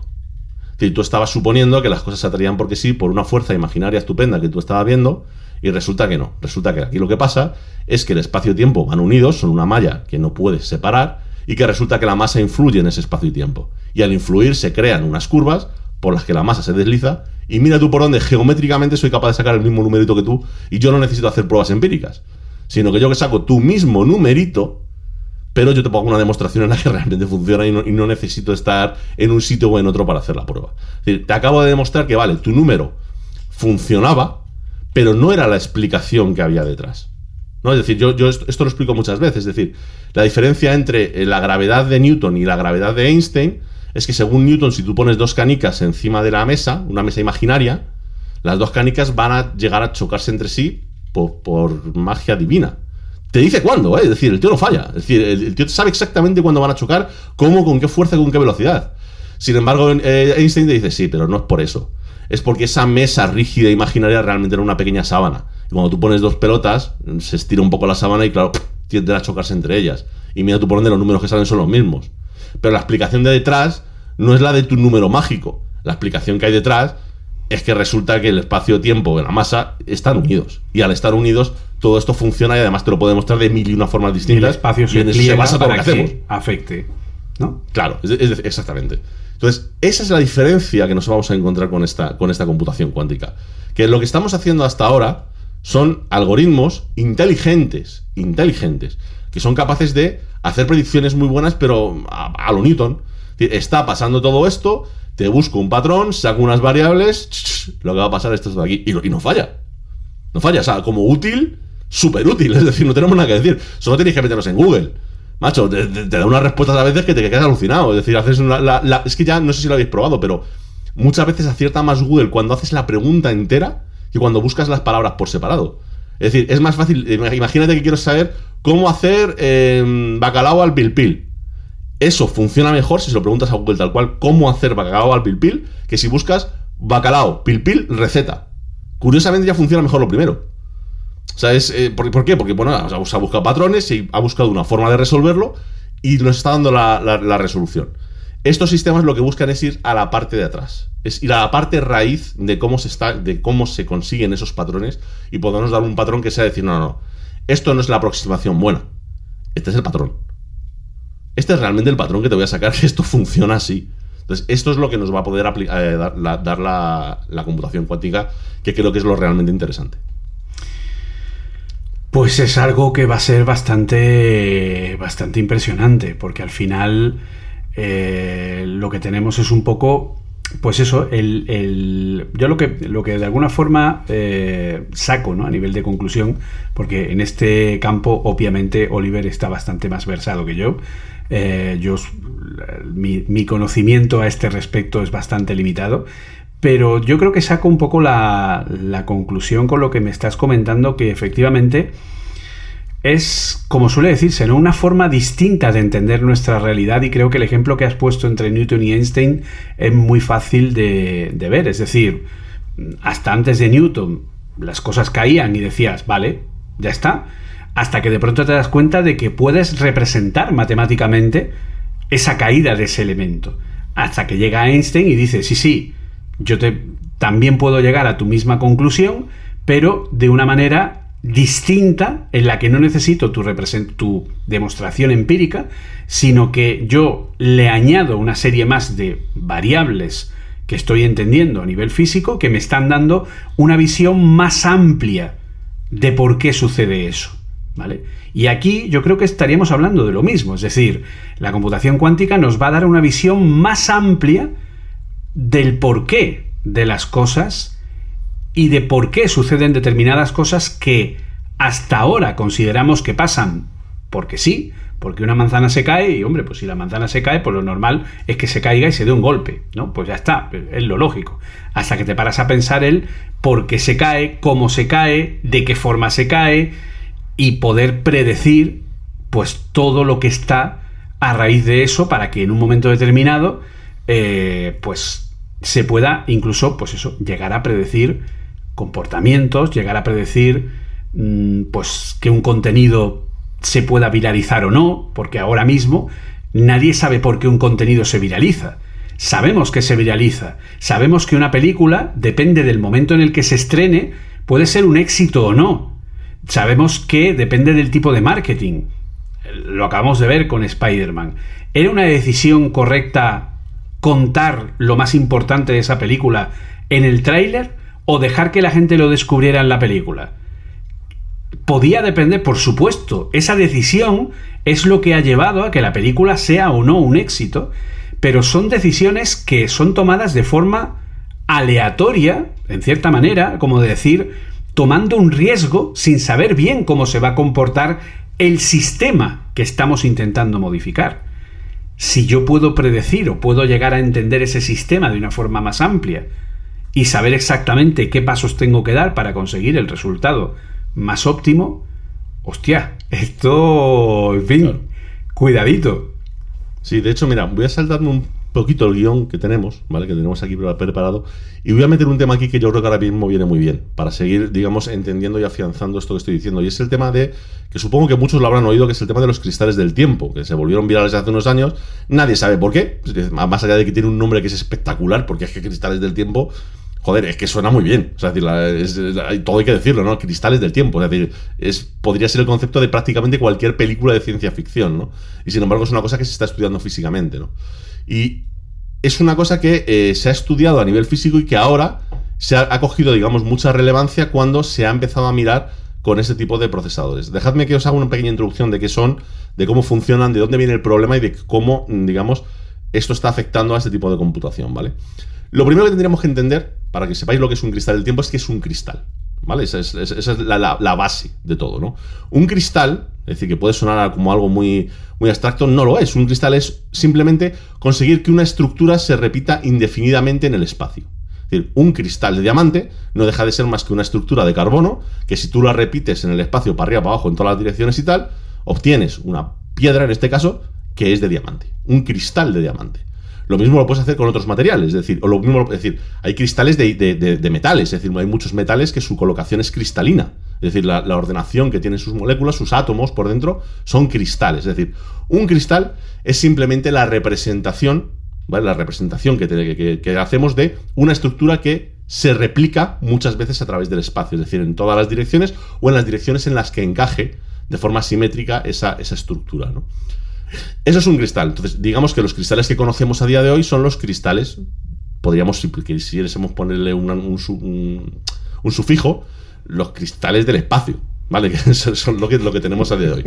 Pero claro, con todo esto de Einstein, con todo esto de que, oye, el tiempo no es, que más, no es más que una dimensión más y demás, a alguien se le ocurre decir, oye, pues si existen los cristales en el espacio, ¿podrían existir los cristales en el tiempo? Es decir, una estructura que cambie, pero que vaya, digamos, organizándose una y otra vez a lo largo del tiempo. Entonces aquí viene el problema. O sea, viene el problema porque rápidamente la comunidad científica, desde hace como unos 10 años, te da una respuesta que además es muy lógica, ¿no? Y la respuesta es no, no se puede. ¿Por qué no se puede? Pues muy sencillo, porque vivimos en un universo que hasta donde nosotros sabemos siempre se cumplen las leyes de la termodinámica, ¿no? Aquí nos tenemos hasta que meter donde en nosotros termodinámica. sabemos. Esa es, Hasta creo donde que nosotros es- sabemos, ¿no? Claro, es que yo creo que esa es la parte. Yo recuerdo hace, hace un tiempo me contaba mi mujer que, que un familiar suyo eh, le decía, y esto te estoy hablando de hace 10 o 15 años, eh, que en la física ya no había nada nuevo que descubrir, que ya estaba todo descubierto y que no se iba a hacer ningún tipo de adelanto más. Y claro, eh, ella la miraba y le decía, ¿cómo puedes dar esa afirmación de manera tan categórica cuando no conocemos gran parte del porqué de un montón de cosas? Claro. Pues, pues efectivamente, es decir, nos encontramos con, en este caso, el bache de la termodinámica. Para resumir, que tampoco lo quiero hacer muy complicado, la termodinámica tiene varias leyes, pero hay una que es la más conocida de todas, que es la ley de la entropía. ¿Vale? Es decir, ¿qué es la entropía? Igual, aquí podríamos meternos en la definición guay de entropía, que es el grado de ordenación microscópica que tiene un estado equilibrado macroscópico, sus muertos, es decir, no hay quien lo entienda, básicamente es que las cosas, cuando tú las miras a nivel interno, cuando tú miras un sistema cerrado, ¿vale? En el que hay cosas como materia, calor, energía y demás, es decir, todo lo que nos rodea, si tú lo miras como algo cerrado, te das cuenta de que con el tiempo, si tú no le metes ni le sacas energía, las cosas dentro tienden con el tiempo a desordenarse. Nuestro universo funciona así, y de hecho, al punto que se puede cuantificar. Y se puede cuantificar también que, pues, si a día de hoy funcionan los motores, las turbinas, los. eh, todo, todo lo que utilizamos a día de hoy, es porque previamente se ha hecho un cálculo de cuál es la entalpía que se genera y haces el calculito de cuál es la potencia que a, a ser capaz de sacar de, ese aparato. Es decir, yo lo hago en mi trabajo. A mí me das la temperatura de entrada y salida de un vapor de agua, yo sé más o menos cuáles son las pérdidas de una turbina y te saco la potencia que va a dar esa turbina. Y lo estoy haciendo solamente con la entropía, a mí me da igual, y la entalpía, me da exactamente igual el, el resto del aparato. Es decir, yo tengo una aproximación muy buena solamente con eso, ¿no? Entonces, al final tú tienes unas leyes, pero que las de la termodinámica, en este caso, por lo menos en la parte que se conoce, pues no dejan de ser es, verdad que son un poco más profundas, pero no dejan de ser algo parecido a lo que pasaba con Newton, ¿no? Entonces, bueno, pues eh, son las que estamos utilizando. Entonces, ¿qué es lo que te están diciendo las leyes de la, de la termodinámica? Pues que esto de los cristales del tiempo no puede pasar. ¿Por qué no puede pasar? Pues que, hombre, si un cristal, imaginaos que es una, una estructura que se repite en el tiempo, imaginaos una estructura que empieza en el tiempo de una forma ordenada, termina de una forma desordenada, pero para ser un cristal tiene que volver a ordenarse. Esto no sería posible, porque para, para volver a ordenarse, si es un sistema cerrado, alguien tendría que meter energía. Y sin embargo, claro, conceptualmente debería existir. Decir, igual que existe un, un cristal en el espacio, debería existir un cristal en el tiempo. Hasta aquí, tema cerrado, no existe y punto. Es decir, nosotros sabemos que en el universo no se puede. Pero aquí viene la risa. La risa es que alguien coge un ordenador cuántico y dice, ¿y si intento simular? Simular. Es decir, a ver qué pasaría. Es decir, con fórmulas matemáticas, con álgebra específica para los procesadores cuánticos, si puede existir o no en el universo un cristal del tiempo. Y cuando hacen la simulación se dan cuenta de que sí, sí se puede. Entonces aquí es donde dicen, eh, para, para, para, aquí, Espera, para que- nos sacamos de cepillar la termodinámica. Esto no se puede decir así tan fácil y tan categórico, ¿sabes? Es decir, ¿cómo, cómo que sí? ¿Qué es este sí? ¿A qué te, a qué te refieres con sí, no? Entonces, aquí ha venido un poco toda la polémica que se ha formado, que lo habréis escuchado mucho de los cristales del tiempo. O sea, un cristal en el tiempo es simplemente una estructura que se repite a lo largo del tiempo y que técnicamente, según la termodinámica, no podría existir. Y no podría existir por eso, porque algo que se desordena no puede ordenarse por sí mismo si no se le mete una energía externa. Y curiosamente, cuando hablamos con, con, los procesadores cuánticos y pedimos hacer una simulación, te das cuenta de que hay unas condiciones muy extremas, muy complicadas, que seguramente, ojo, eh, que seguramente te está diciendo el, propio resultado, seguramente no se hayan dado en ningún punto del universo, pero que técnicamente no tendría por qué no existir. Pero claro, dices, sí, y técnicamente me acabas de destrozar la termodinámica. ¿Sabes? ¿qué cojones me estás contando? Claro, es, es, es, es muy bestia. Es muy bestia, porque claro, empezamos a ver resultados que para cosas que ya considerábamos más o menos, entre comillas, ¿no? Más o menos cerraditas, que ya no había que tocar mucho porque estaban funcionando muy bien, te encuentras con que llega la física cuántica con un martillo pilón y te dice, sí, sí, sí, cerradito, ¿no? Pues toma, ahora explícame esto. Explícame cómo en un sistema cerrado podría una estructura volver a ordenarse. Técnicamente no se puede. Técnicamente no no es posible. La termodinámica, todas las leyes y todos los cálculos que puedes hacer te lo tiran abajo. Y sin embargo, cuando haces una simulación sí que sale. Pues aquí viene el problema, es decir, saber si a lo mejor la simulación está mal hecha, que parece que la han comprobado de la madre y todo el mundo te dice que, este, que no, la simulación está bien. Y algo que se había tirado completamente por la borda hace unos años, de repente ha vuelto al candelero por eso, porque claro, se había, se había tirado por la borda porque era muy fácil el, tirarlo atrás. Es decir, no, disculpa, no se puede, pues porque mmm, hay unas leyes que esto lo están impidiendo, además son de las leyes que a día de hoy de las que más nos fiamos de todas las que tenemos. Porque es que esas no han fallado nunca, jamás. Y sin embargo te encuentras un caso puntual que dices, ¿y este caso qué hacemos con él? Pues bueno, eh, de momento, ¿cuál es la solución? Y estás diciendo, no lo sé, no lo sé, es decir, están en ello, ¿vale? Ahora mismo están intentando investigar si lo que ha fallado es la simulación, que es que está mal, o si lo que está fallando son las ecuaciones que estamos utilizando para la termodinámica, si es que nos falta al, al, algo de información que no estamos considerando. Ahora mismo estamos en ese momento, en ese momento en el que alguien ha hecho esa pregunta, ha sacado esa respuesta y no se sabe realmente cuál es la, cuál, cuál es la solución, ¿no? Entonces, es un poco para que os hagáis una idea de hasta qué punto esto puede impactar en nuestro entorno, en nuestro día a día, en todo. Porque es que, claro, muchas de las cosas que ya estamos dando por supuestas, a lo mejor, que a lo mejor no, ¿eh? es decir, esto, esto no es una cosa que podamos afirmar. Eh, hay una posibilidad de que al analizarlas desde este otro punto de vista, cambien. De hecho, hay una parte de la física que lo sabe, y hay una parte de la física que esto lo saben todos los físicos, es decir, hay una cosa que no cuadra. Hay una cosa que está, y le he comentado al principio, y es que no rijan las mismas fórmulas a las cosas pequeñas que a las cosas grandes. Eso no tiene sentido. O sea, tiene que, tiene que ser una, sola ley las que lo rijan todo. O sea, ¿por qué van a regir una. Es decir, cuando acumulas unas cuantas fórmulas, hay unas leyes, y cuando acumulas unas pocas hay otras. No tiene sentido. Entonces, los propios físicos saben que, bueno, pues que estamos en un momento de la física en el que mmm, esto, esto tarde o temprano se tendrá que descubrir. Y claro, estos son pues pequeñas bocanadas de aire fresco que dices, bueno, pues aquí hay donde meter el morro, ¿no? Porque es, es, es, complicado de ver. ¿Podría ser que a lo mejor necesitáramos otro lenguaje físico o otro lenguaje más allá de las propias matemáticas para poder ser capaces de representar esa, llamémoslo, otra física? Claro. Claro, es que ahí aquí viene ya la, ya la pelea en la que hacemos el triple mortal y medio, todo el mundo, todo el mundo con las manos arriba. Eh, claro, aquí viene la, la, cosa y aquí podemos meter a nuestro amigo Wolfram, ¿sabes? En, en el que es una de las personas que opina que el problema que estamos teniendo con la física, es decir, yo, yo ni, ni, lo comparto ni estoy en contra, es que no lo sé, directamente no estoy en posición de poder decirlo, ¿no? Pero esta persona lo que dice es que eh, el problema que estamos teniendo con la física, con el entendimiento del universo, es que a lo mejor, que a lo mejor él tampoco lo afirma al 100%, él dice que a lo mejor no estamos utilizando el lenguaje adecuado. Que nosotros hemos considerado las matemáticas. Coherente. Yo lo veo claro, coherente. Es decir, hemos utilizado las matemáticas como el lenguaje del universo, que además yo creo que se, se, se, llama así en muchos libros, en muchas historias, y te dice, hostia, ¿y si no lo son? Y si a lo mejor lo que él, lo que él o llama. Solo para ver una parte grafos, del universo, pero no claro. todo. O sea, él lo que dice es, pues a mí hay sistemas, que es lo que dice el Wolfram, ¿no? Para mí hay sistemas que puedo representar gráficamente, que en definitiva una, representa, una representación gráfica, joder, también es una forma de expresar lo que está sucediendo, que yo consigo sacar resultados que vosotros no podéis. Otra cosa es que los resultados que saca Wolfram son de dudosa calidad. Porque cuando te lees sus artículos enteros, hay números que salen, eh, no lo sabe él. Es un agujero No sé de guion. explico. Sí, sí, o sea, sí, tiene unos agujeros de guion interesantes, unas lagunas estupendas, unos, unos Deus Ex Máquina que lo flipas, ¿sabes? Es decir, o sea, está claro, está claro que lo que, que lo que ha hecho es regulero. Pero es regulero porque realmente él lo que lleva muchos años intentando decir es, ostras, ¿por qué no nos paramos un minuto? Que a lo mejor esto que estamos desarrollando nos es muy útil en unas vías, pero en otras podría no ser tan útil. A lo mejor otro tipo de representación de la realidad podría ayudarnos más a intentar interpretar la realidad, ¿no? Eso ya os digo, es todo el tema de los grafos de Wolfram y demás. Y es que es muy interesante por eso, porque claro, es, es- lo de siempre, no esto ha pasado en la historia cuántas veces. De todo el mundo tiene claro cuál es la realidad hasta que llega alguien y te dice, no tienes ni puta de lo que estás diciendo. ¿Eh, terraplanistas? ¿Qué me estáis contando? Es que, es que es así. Es decir, tú puedes tener, puedes pensar que muchas cosas son muy claras, que funcionan muy bien de una forma, y darte cuenta de que todo por detrás hay toda una película que no estás teniendo en cuenta, ¿no?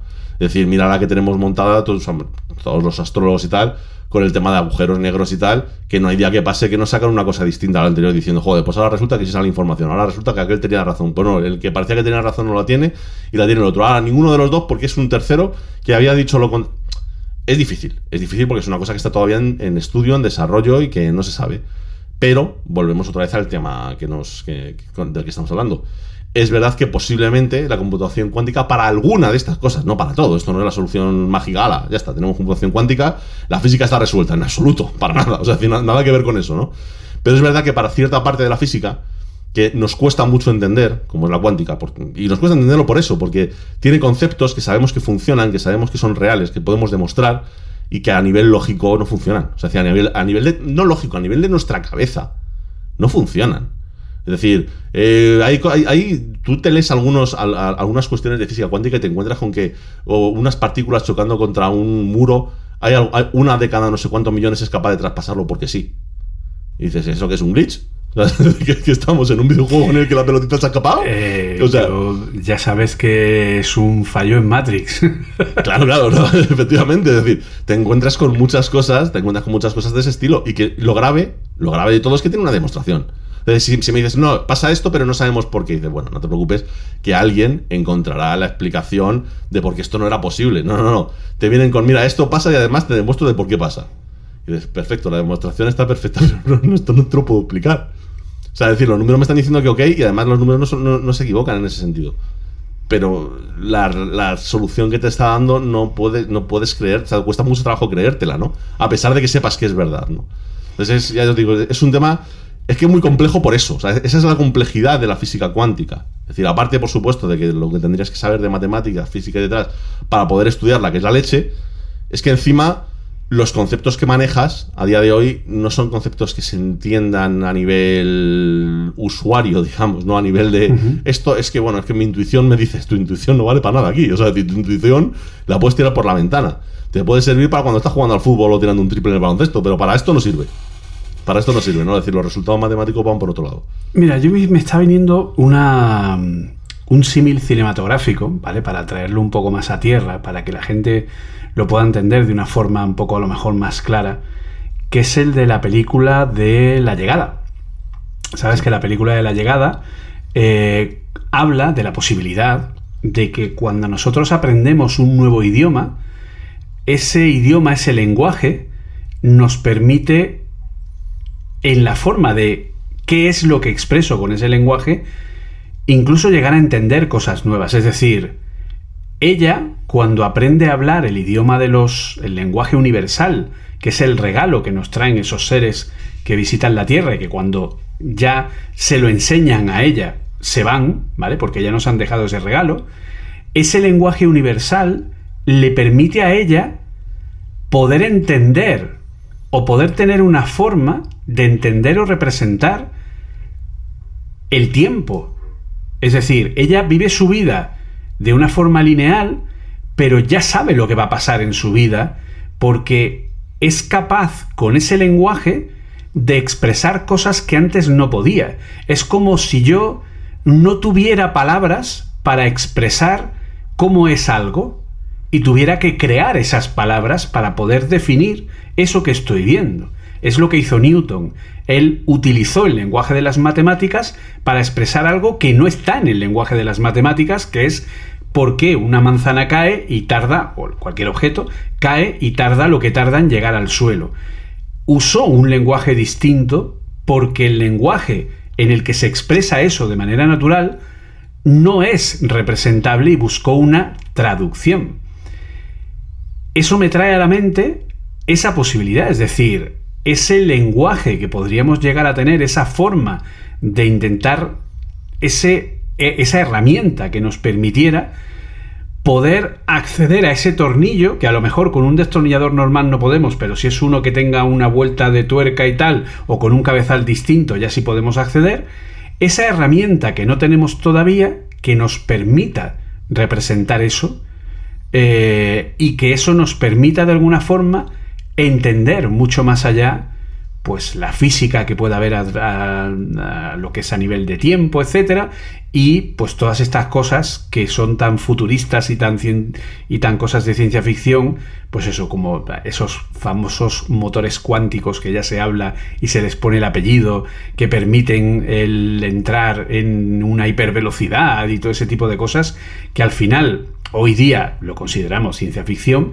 pero oye, es que la ciencia ficción era cuando eh, a finales del siglo XIX Julio Verne explicaba cómo se podía salir de la Tierra e ir a la Luna, ¿vale? Con una serie de impulsión que permitiera romper la atracción de la gravedad y que entonces la nave saliera del planeta. En aquel momento aquello era ciencia ficción. Hoy es una realidad. O sea, al final lo que a mí me queda en todo esto es que solo estamos empezando a entender el universo que nos rodea y que aún no tenemos todas las herramientas necesarias para poder entenderlo de alguna forma y la verdad pues que esto eh, parece muy interesante. Pero claro, volviendo a la realidad, ¿qué hace falta para que un ordenador sea capaz de hacer todo esto? Porque claro, esto no es cuestión de, pues mira, yo tengo aquí el nuevo procesador Intel Core no sé cuánta y ahora... Es, la, pregunta clásica, ¿no? Pero puedo jugar a Minecraft. está muy bien el procesador cuántico, pero puedo jugar a Minecraft, ¿no? Exactamente. Entonces, esto, ¿por qué no tiene todo el mundo un ordenador cuántico en, la, en su casa? Eh, ¿O por qué solo hay muy pocas empresas que lo tienen? ¿Y por qué requiere esa enorme inversión? ¿Y por qué? Y fíjate que esto es una pregunta que yo lanzo a nivel colateral. ¿Por qué, a pesar de la maldad con la que vivimos por parte de Google en cuanto a que son muy malos y se quedan con nuestros datos y tal, y no sé cuánta, y que nos venden publicidad y que quieren saber cómo pensamos y tal. Pero oye, eh, hacer una inversión de I más D más I en todo esto para ver si sale algo de ello o no, pues la verdad que es como para decirle a Google, oye, gracias, gracias a que gran parte del beneficio que estás obteniendo de nosotros lo estás invirtiendo en todo esto, que sí, que tú quieres seguir haciendo dinero, sí, a mí no me vas a engañar, pero, pero es que lo que viene de forma colateral, es decir, esto es un poco retrotraerse a la carrera espacial entre Estados Unidos y Rusia. Era una lucha de egos a ver quién tenía el cohete más largo, eso está claro, pero todo lo que nos trajo a nivel de adelanto tecnológico, toda esa inversión que se realizó durante los años 60 en avanzar la tecnología para que unos ganaran a los otros, nos ha puesto en ese arranque en los años 70 de la informática, arranque real de cara a consumo y nos ha permitido llegar a nuestros días. ¿no? Entonces, quieras que no, pues se agradece. Pero volviendo a la pregunta, ¿qué hace falta para que un ordenador sea capaz de representar esos estados a la vez? Pues básicamente hacen falta unas condiciones que muy difícilmente, muy difícilmente, aquí sí que me aventuro a, decirlo, vamos a poder replicar alguna vez en nuestra casa. Es decir, no, es una cosa que un Noctua no, por muy bueno que sea. No lo veo, no, yo, yo, no lo veo tampoco. No, no, me, parece bastante complicado. No, es decir, esto, de hecho es una discusión que tuve hace unos años, ¿no? Decía la gente, no, bueno, démosle tiempo y tal. No tiene por qué. decir, hay, hay, hay hardware que está destinado a ser de consumo y otro hardware que está destinado a ser más a lo mejor pues para, una, para unos servidores, para algo, digamos, más centralizado y demás. Y este hardware tiene pinta de serlo, entre otras cosas porque el poder mantener las condiciones adecuadas nos requiere estar en unas temperaturas muy cercanas al cero absoluto. Nos requiere tener unas condiciones de, pues, bueno, por supuesto, de, de instalación súper complejas. Eh, nos requiere tener eh, unas, digamos, unas nivelaciones de tensión y todo lo que está haciendo que están fuera del alcance básicamente de casi cualquier sitio. Es decir, es un hardware que es muy complicado. Y es muy complicado por lo que hemos dicho, es decir, porque al final eh, estamos hablando de que lo que nos va a dar la información ya no es un pequeño transistor, que nos hemos vuelto relativamente buenos haciéndolo. Es verdad que empezaron siendo grandes y ahora son muy pequeñitos, pero en definitiva no deja de ser una agregación de tres o cuatro materiales. Aquí es que estamos jugando con que es la lectura de una partícula. De hecho, hay varios tipos, porque se puede ver a partir de un fotón, se puede ver a través de un electrón, a través de dos valles, se puede ver a través de la órbita de un electrón. Es decir, pero en cualquier caso, estamos hablando de una partícula. Estamos hablando de cada uno de los qubits, es el análisis, hacer el análisis en tiempo real de una partícula que estamos manipulando. O podéis imaginar que eso tiene pinta de ser delicadito. Es decir, no, no acabo de ver yo al típico que coge el portátil y lo lanza al sofá para después sentarse. Eso si llevas un procesador cuántico eh, sería complicado de mantener. Entonces, al final, eh, digamos que el problema que tiene esto es que seguramente será una tecnología que por lo menos a, largo plazo ya, os lo digo, es si algún día llegaría a, comprimirse de otra forma, pero desde luego a largo plazo está pensada más para ser en grandes instalaciones, donde realmente hagan falta este tipo de cálculos, porque mm, no es una cosa que tú puedas instalar fácilmente en algún sitio por eso, porque un simple qubit ya ocupa bastante espacio, es decir, estamos hablando de algo que sería del tamaño prácticamente de un frigorífico, para que tengáis un poco una idea ¿no? de, del tamaño que estamos hablando. Y no, no, es grande por decir, no, es que todavía no sea miniaturizables. No, es que la cantidad de elementos que hacen falta funcionando ahí son difícilmente miniaturizables. Es decir, es, llega un punto en el que dices, sí, sí, podemos intentar hacer las cosas pequeñas, pero es que eh, no puedo hacer más pequeño un coche. ¿Por qué? Porque tengo que ir yo dentro. ¿Vale? Es decir, no, sé, no, sé, si me explico. Es decir, o es los móviles. Los móviles em, hubo ahí una carrera de hacerlos pequeños. Que yo me acuerdo que llegué a tener un, Ericsson que era del tamaño casi de, más pequeño que mi oreja, tío, que era ridículo, ¿sabes? Hasta que necesitas una pantalla táctil para utilizar, entonces tienes que volver a hacerlo grande. Es decir, no, no, es una cuestión. No es una cuestión de decir, es que no puedo hacerlo. Que era de dos pulgadas y media. No, no, no, no, pero no, era de pantalla, de antes, de, los, del 2004 o 2005, era, era, era nada, o sea, era, era, era una cosa chiquitaje y le duraba la batería una, una barbaridad, ¿no? Pero claro, e, es, lo que te digo. Es decir, al final, eh, el problema que tienen estos aparatos es que a nivel de complejidad y a nivel de hardware lo que necesitan es una bestialidad. Es decir, necesitas unas condiciones súper controladas, necesitas un análisis del equipo continuo que parece difícil que esto llegue alguna vez a, digamos, a un usuario doméstico, podríamos decir. Bueno, de todas maneras, se supone que el futuro de la computación es una computación descentralizada, es decir, una computación en la nube, en el que los servicios estén en la nube, en el que la computación local sea prácticamente, en fin, incluso el propio almacenamiento, que no esté en nuestra casa, sino que esté, de hecho, hoy día muchos de nosotros ya tenemos gran parte de nuestra información en la nube, eh, pues porque eh, nos es más seguro, ¿no? A todos los niveles tener copias de seguridad, etcétera. O sea que tampoco podría representar un, problema. Pero, eh, por ejemplo, ¿por qué lo del cero absoluto? ¿Por qué necesitan funcionar en ese, a esa temperatura? Bueno, básicamente por un tema de estabilidad. Es decir, vamos a ver, esto lo hemos estudiado todos en el colegio, ¿vale? La, temperatura, es decir, el calor en un cuerpo, básicamente podemos verlo como la energía cinética que tienen cada una de sus partículas, ¿no?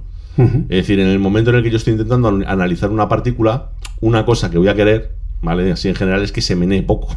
lo mínimo posible. si tengo que mirarla, pues que no esté, que baile, pero no mucho. Es decir, que perree, pero dentro de unos límites más o menos aceptables, ¿no?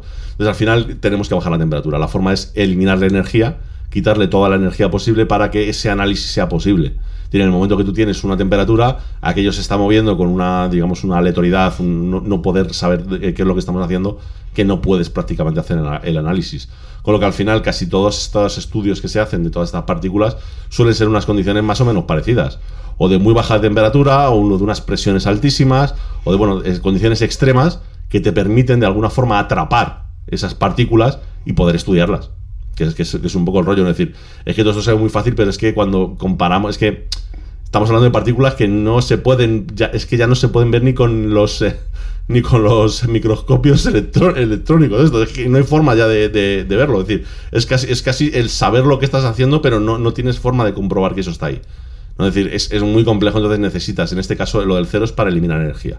Es decir, tú a medida que le vas bajando la temperatura, le vas bajando la energía a la, a la partícula y la poca energía que le quede en, algo parecido al cero absoluto, pues va a ser un pequeño movimiento que tenga y el spin correspondiente, pero ya no le estás dejando mucho más, muchas más opciones.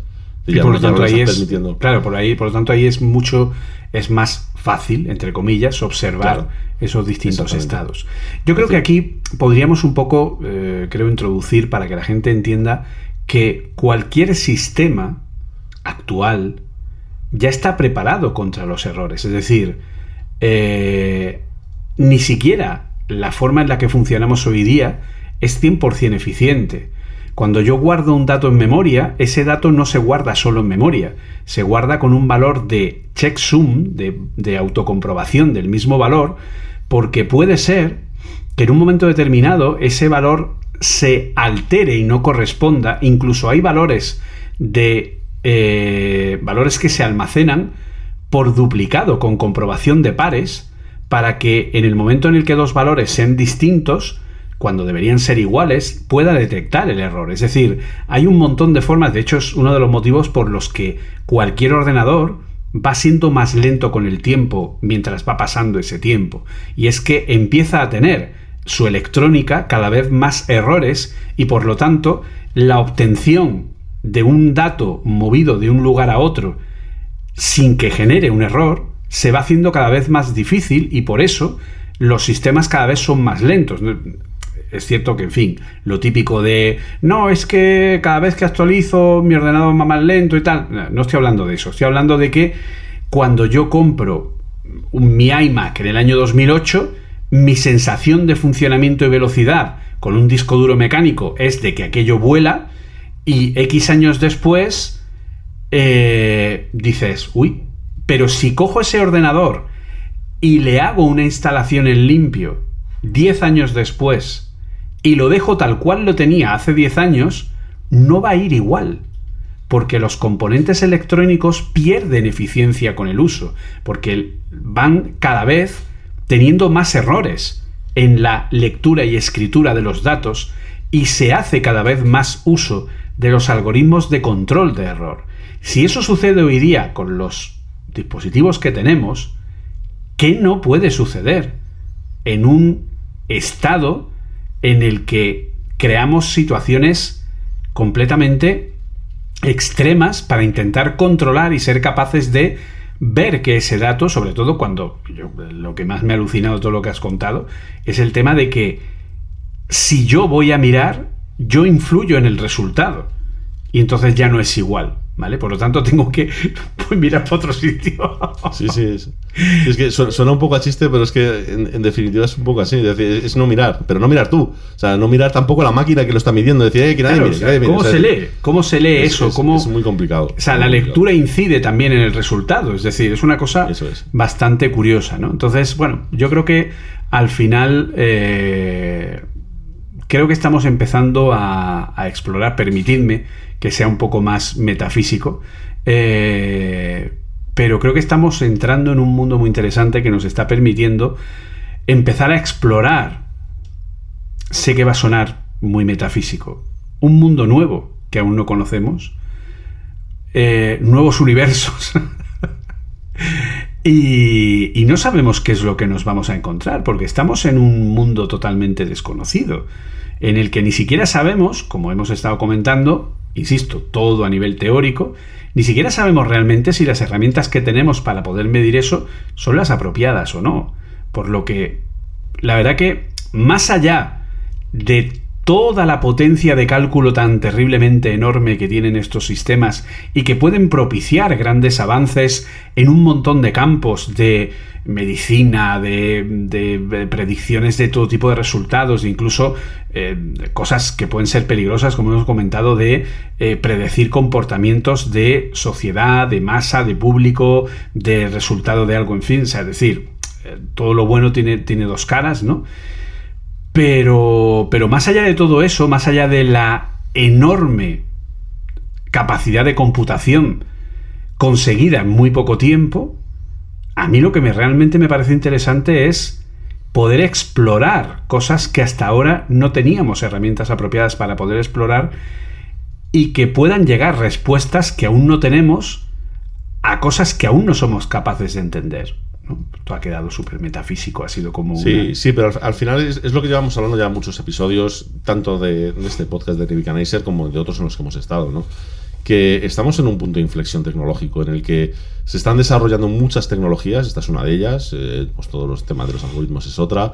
Eh, hay montones de cosas que estamos desarrollando en paralelo que están haciendo que se complementen y que el cambio que estemos viendo en pocos años sea bestial. Esta es una de ellas, evidentemente. Es decir, todo lo que sea capaz de desenmarañar esto eh, repercutirá de forma directa en todas las demás tecnologías que utilizamos y con ello pues veremos más cambios en, nuestro día a día eh, en poco tiempo. En poco tiempo, porque a poco que sacas de aquí tres conclusiones eh, se pueden aplicar a 5.000 cosas, que es al final un poco la, el tema, ¿no? Y al revés, es decir, a poco que seamos capaces de sacar una conclusión de un tema de materiales, lo mismo encuentran la forma de meter más qubits en un solo ordenador está todo relacionado, vamos avanzando a mucha velocidad, es decir, lo, lo hablábamos al principio. Yo creo que es, es- es una cosa que intento ¿no? Meterle en la cabeza a todo el mundo. por favor, sed, conscientes que estamos en un punto de la historia que difícilmente va a repetirse. Difícilmente, porque estamos en, un maldito punto de inflexión. Hemos pasado de estar en la, en la- parte de la curva en la que crecíamos despacio a pasar a la verticalidad en, en en 10, 15, 20 años, no mucho más. Entonces, bueno, pues es un punto interesante y desde luego esto de los procesadores cuánticos a mí es un tema que me, que me apasiona y que, y que me parece que vamos a ver cosas muy interesantes, muy interesantes con todo ello. Pues eh, bueno, pues yo creo que se nos ha quedado un programa muy sencillo, muy fácil de, de entender. de- masticable. Sí, sí, Masticable, una cosa sencillita, amena, lectura ligera, ¿no? Yo creo que más o menos en ese sentido está, está bastante traído. Bueno, así por lo menos la, la gente se quejará del contenido y no del nombre del podcast, que tampoco está mal, ¿sabes? Ahora dirá, después de este episodio me escribo el nombre con los ojos cerrados. vamos. Fácilmente, Nebuchadnezzar, chupao. Totalmente, totalmente. Pues, eh, pues nada, vamos a ir eh, buscando, como siempre. eh, no lo hemos dicho hasta ahora, pero la verdad que creo que puede ser interesante. Si ya saben que pueden contactar con nosotros a través de redes sociales, a mí personalmente, a través de Twitter, por ejemplo, que es la red que normalmente estoy más disponible, como arroba jcfmunoz. Y luego, pues, mi compañero, pues ya saben que también es eh, arroba Oliver Navani. Si se les ocurre algún tema del que quisieran que habláramos o que exploráramos o que, oye, pues me gustaría que hablarais de tal tema, etcétera, etcétera, nuestras, eh, nuestras puertas de las sugerencias están abiertas de par en par por si, bueno, pues al final eh, este podcast existe porque hay gente lo suficientemente loca en el mundo como nosotros para querer oírlo y por lo tanto, pues eh, obviamente su aportación siempre puede ser interesante. Así que, pues la verdad que creo que ha quedado algo muy interesante y sobre todo, queda que pensar, ¿vale? Yo me quedo un poco con esa. con, con ese. más allá, ¿no? De todo lo que hayamos explicado, que puede ser más o menos complejo. Pero da bastante que pensar, da bastante que pensar y como suele decirse, es muy emocionante ver la época que estamos viviendo y todo lo que estamos viendo y lo que está por llegar en esta década de la que, como ya hemos dicho muchas veces, no somos conscientes de todo lo que de todo lo que está ahí ¿no? yo cuando le cuento a la gente eh, me acuerdo perfectamente por ejemplo del último del último módulo que, que realicé en la anterior edición de nuestro eh, bootcamp el curso de machine learning cuando yo les contaba a la gente el tema de los transformers, de cómo iban, de las posibilidades que tenían, tal, etcétera, etcétera, eh, pues eh, claro, la gente era como, pero ¿y esto? Pero, o sea, no somos conscientes, es decir, se nos escapan todas estas cosas, las oímos, a lo mejor leemos una noticia, ay, sí, pues sí, sí, esto se puede, tal, no sé qué, pero bueno, una de las cosas que se han obtenido, por ejemplo, con, todo esto que estamos hablando, es eh, la posible teoría eh, de los viajes interestelares. Es decir, hasta ahora no sabíamos cómo poder plantear eso y ahora mmm, parece ser que ya se sabe más o menos cómo se podría plantear esa posibilidad a nivel teórico. Obviamente, una cosa a nivel teórico, hasta que puede ser aplicada, puede pasar mil años o, directamente no puede ser aplicada nunca, pero a nivel teórico, pues parece ser que saben cómo podrían llegar o qué haría falta para hacer ese tipo de, de tal. Y como esto, pues imagínense hasta dónde podríamos llegar. Así que, por eso, un placer como siempre, Oliver. Muchas gracias que hoy has tenido tu gran peso en el programa y la verdad que ha sido muy, muy interesante. No, interesante. Ya, te digo que es, un tema que, es que a mí me encanta por eso. Es decir, me, lleva a mis inicios ¿no? de, podcasting, YouTube y demás. Es un tema que me parece muy interesante y que además pues, va tomando relevancia poquito a poco y que vamos a ir viendo más. Lo vamos a ir viendo más. Y nada, lo dicho, oye, Julio, muchísimas gracias por estar un día más. Eh, la nave te la guardas tú esta semanita en el garaje, que no sabes tú, para cambiar el ordenador aquí abajo, los vecinos, macho, con, lo del tema de la instalación, lo de los martillazos, fatal, ¿eh? O sea, hemos tenido unas interesantes, pero bueno, no nada que no se pueda no se pueda arreglar hackeando las cuentas correspondientes y dejándolo solucionado. Básicamente, yo ahora, como tenemos el coche de mi suegra, hay que devolvérselo, entonces aprovecharé para poner el deslizador ahí en su sitio y así lo, lo tenemos bien guardado. Pues nada, muchísimas gracias a todos por estar ahí, por escucharnos. Esperemos que este año 2022 nos traiga muchas cosas mucho más interesantes y aquí estaremos en la medida de lo posible para contarles o intentar explicarles lo mejor posible qué es lo que hay detrás. Así que nos vemos muy pronto. Un saludo. Un saludo. Chao.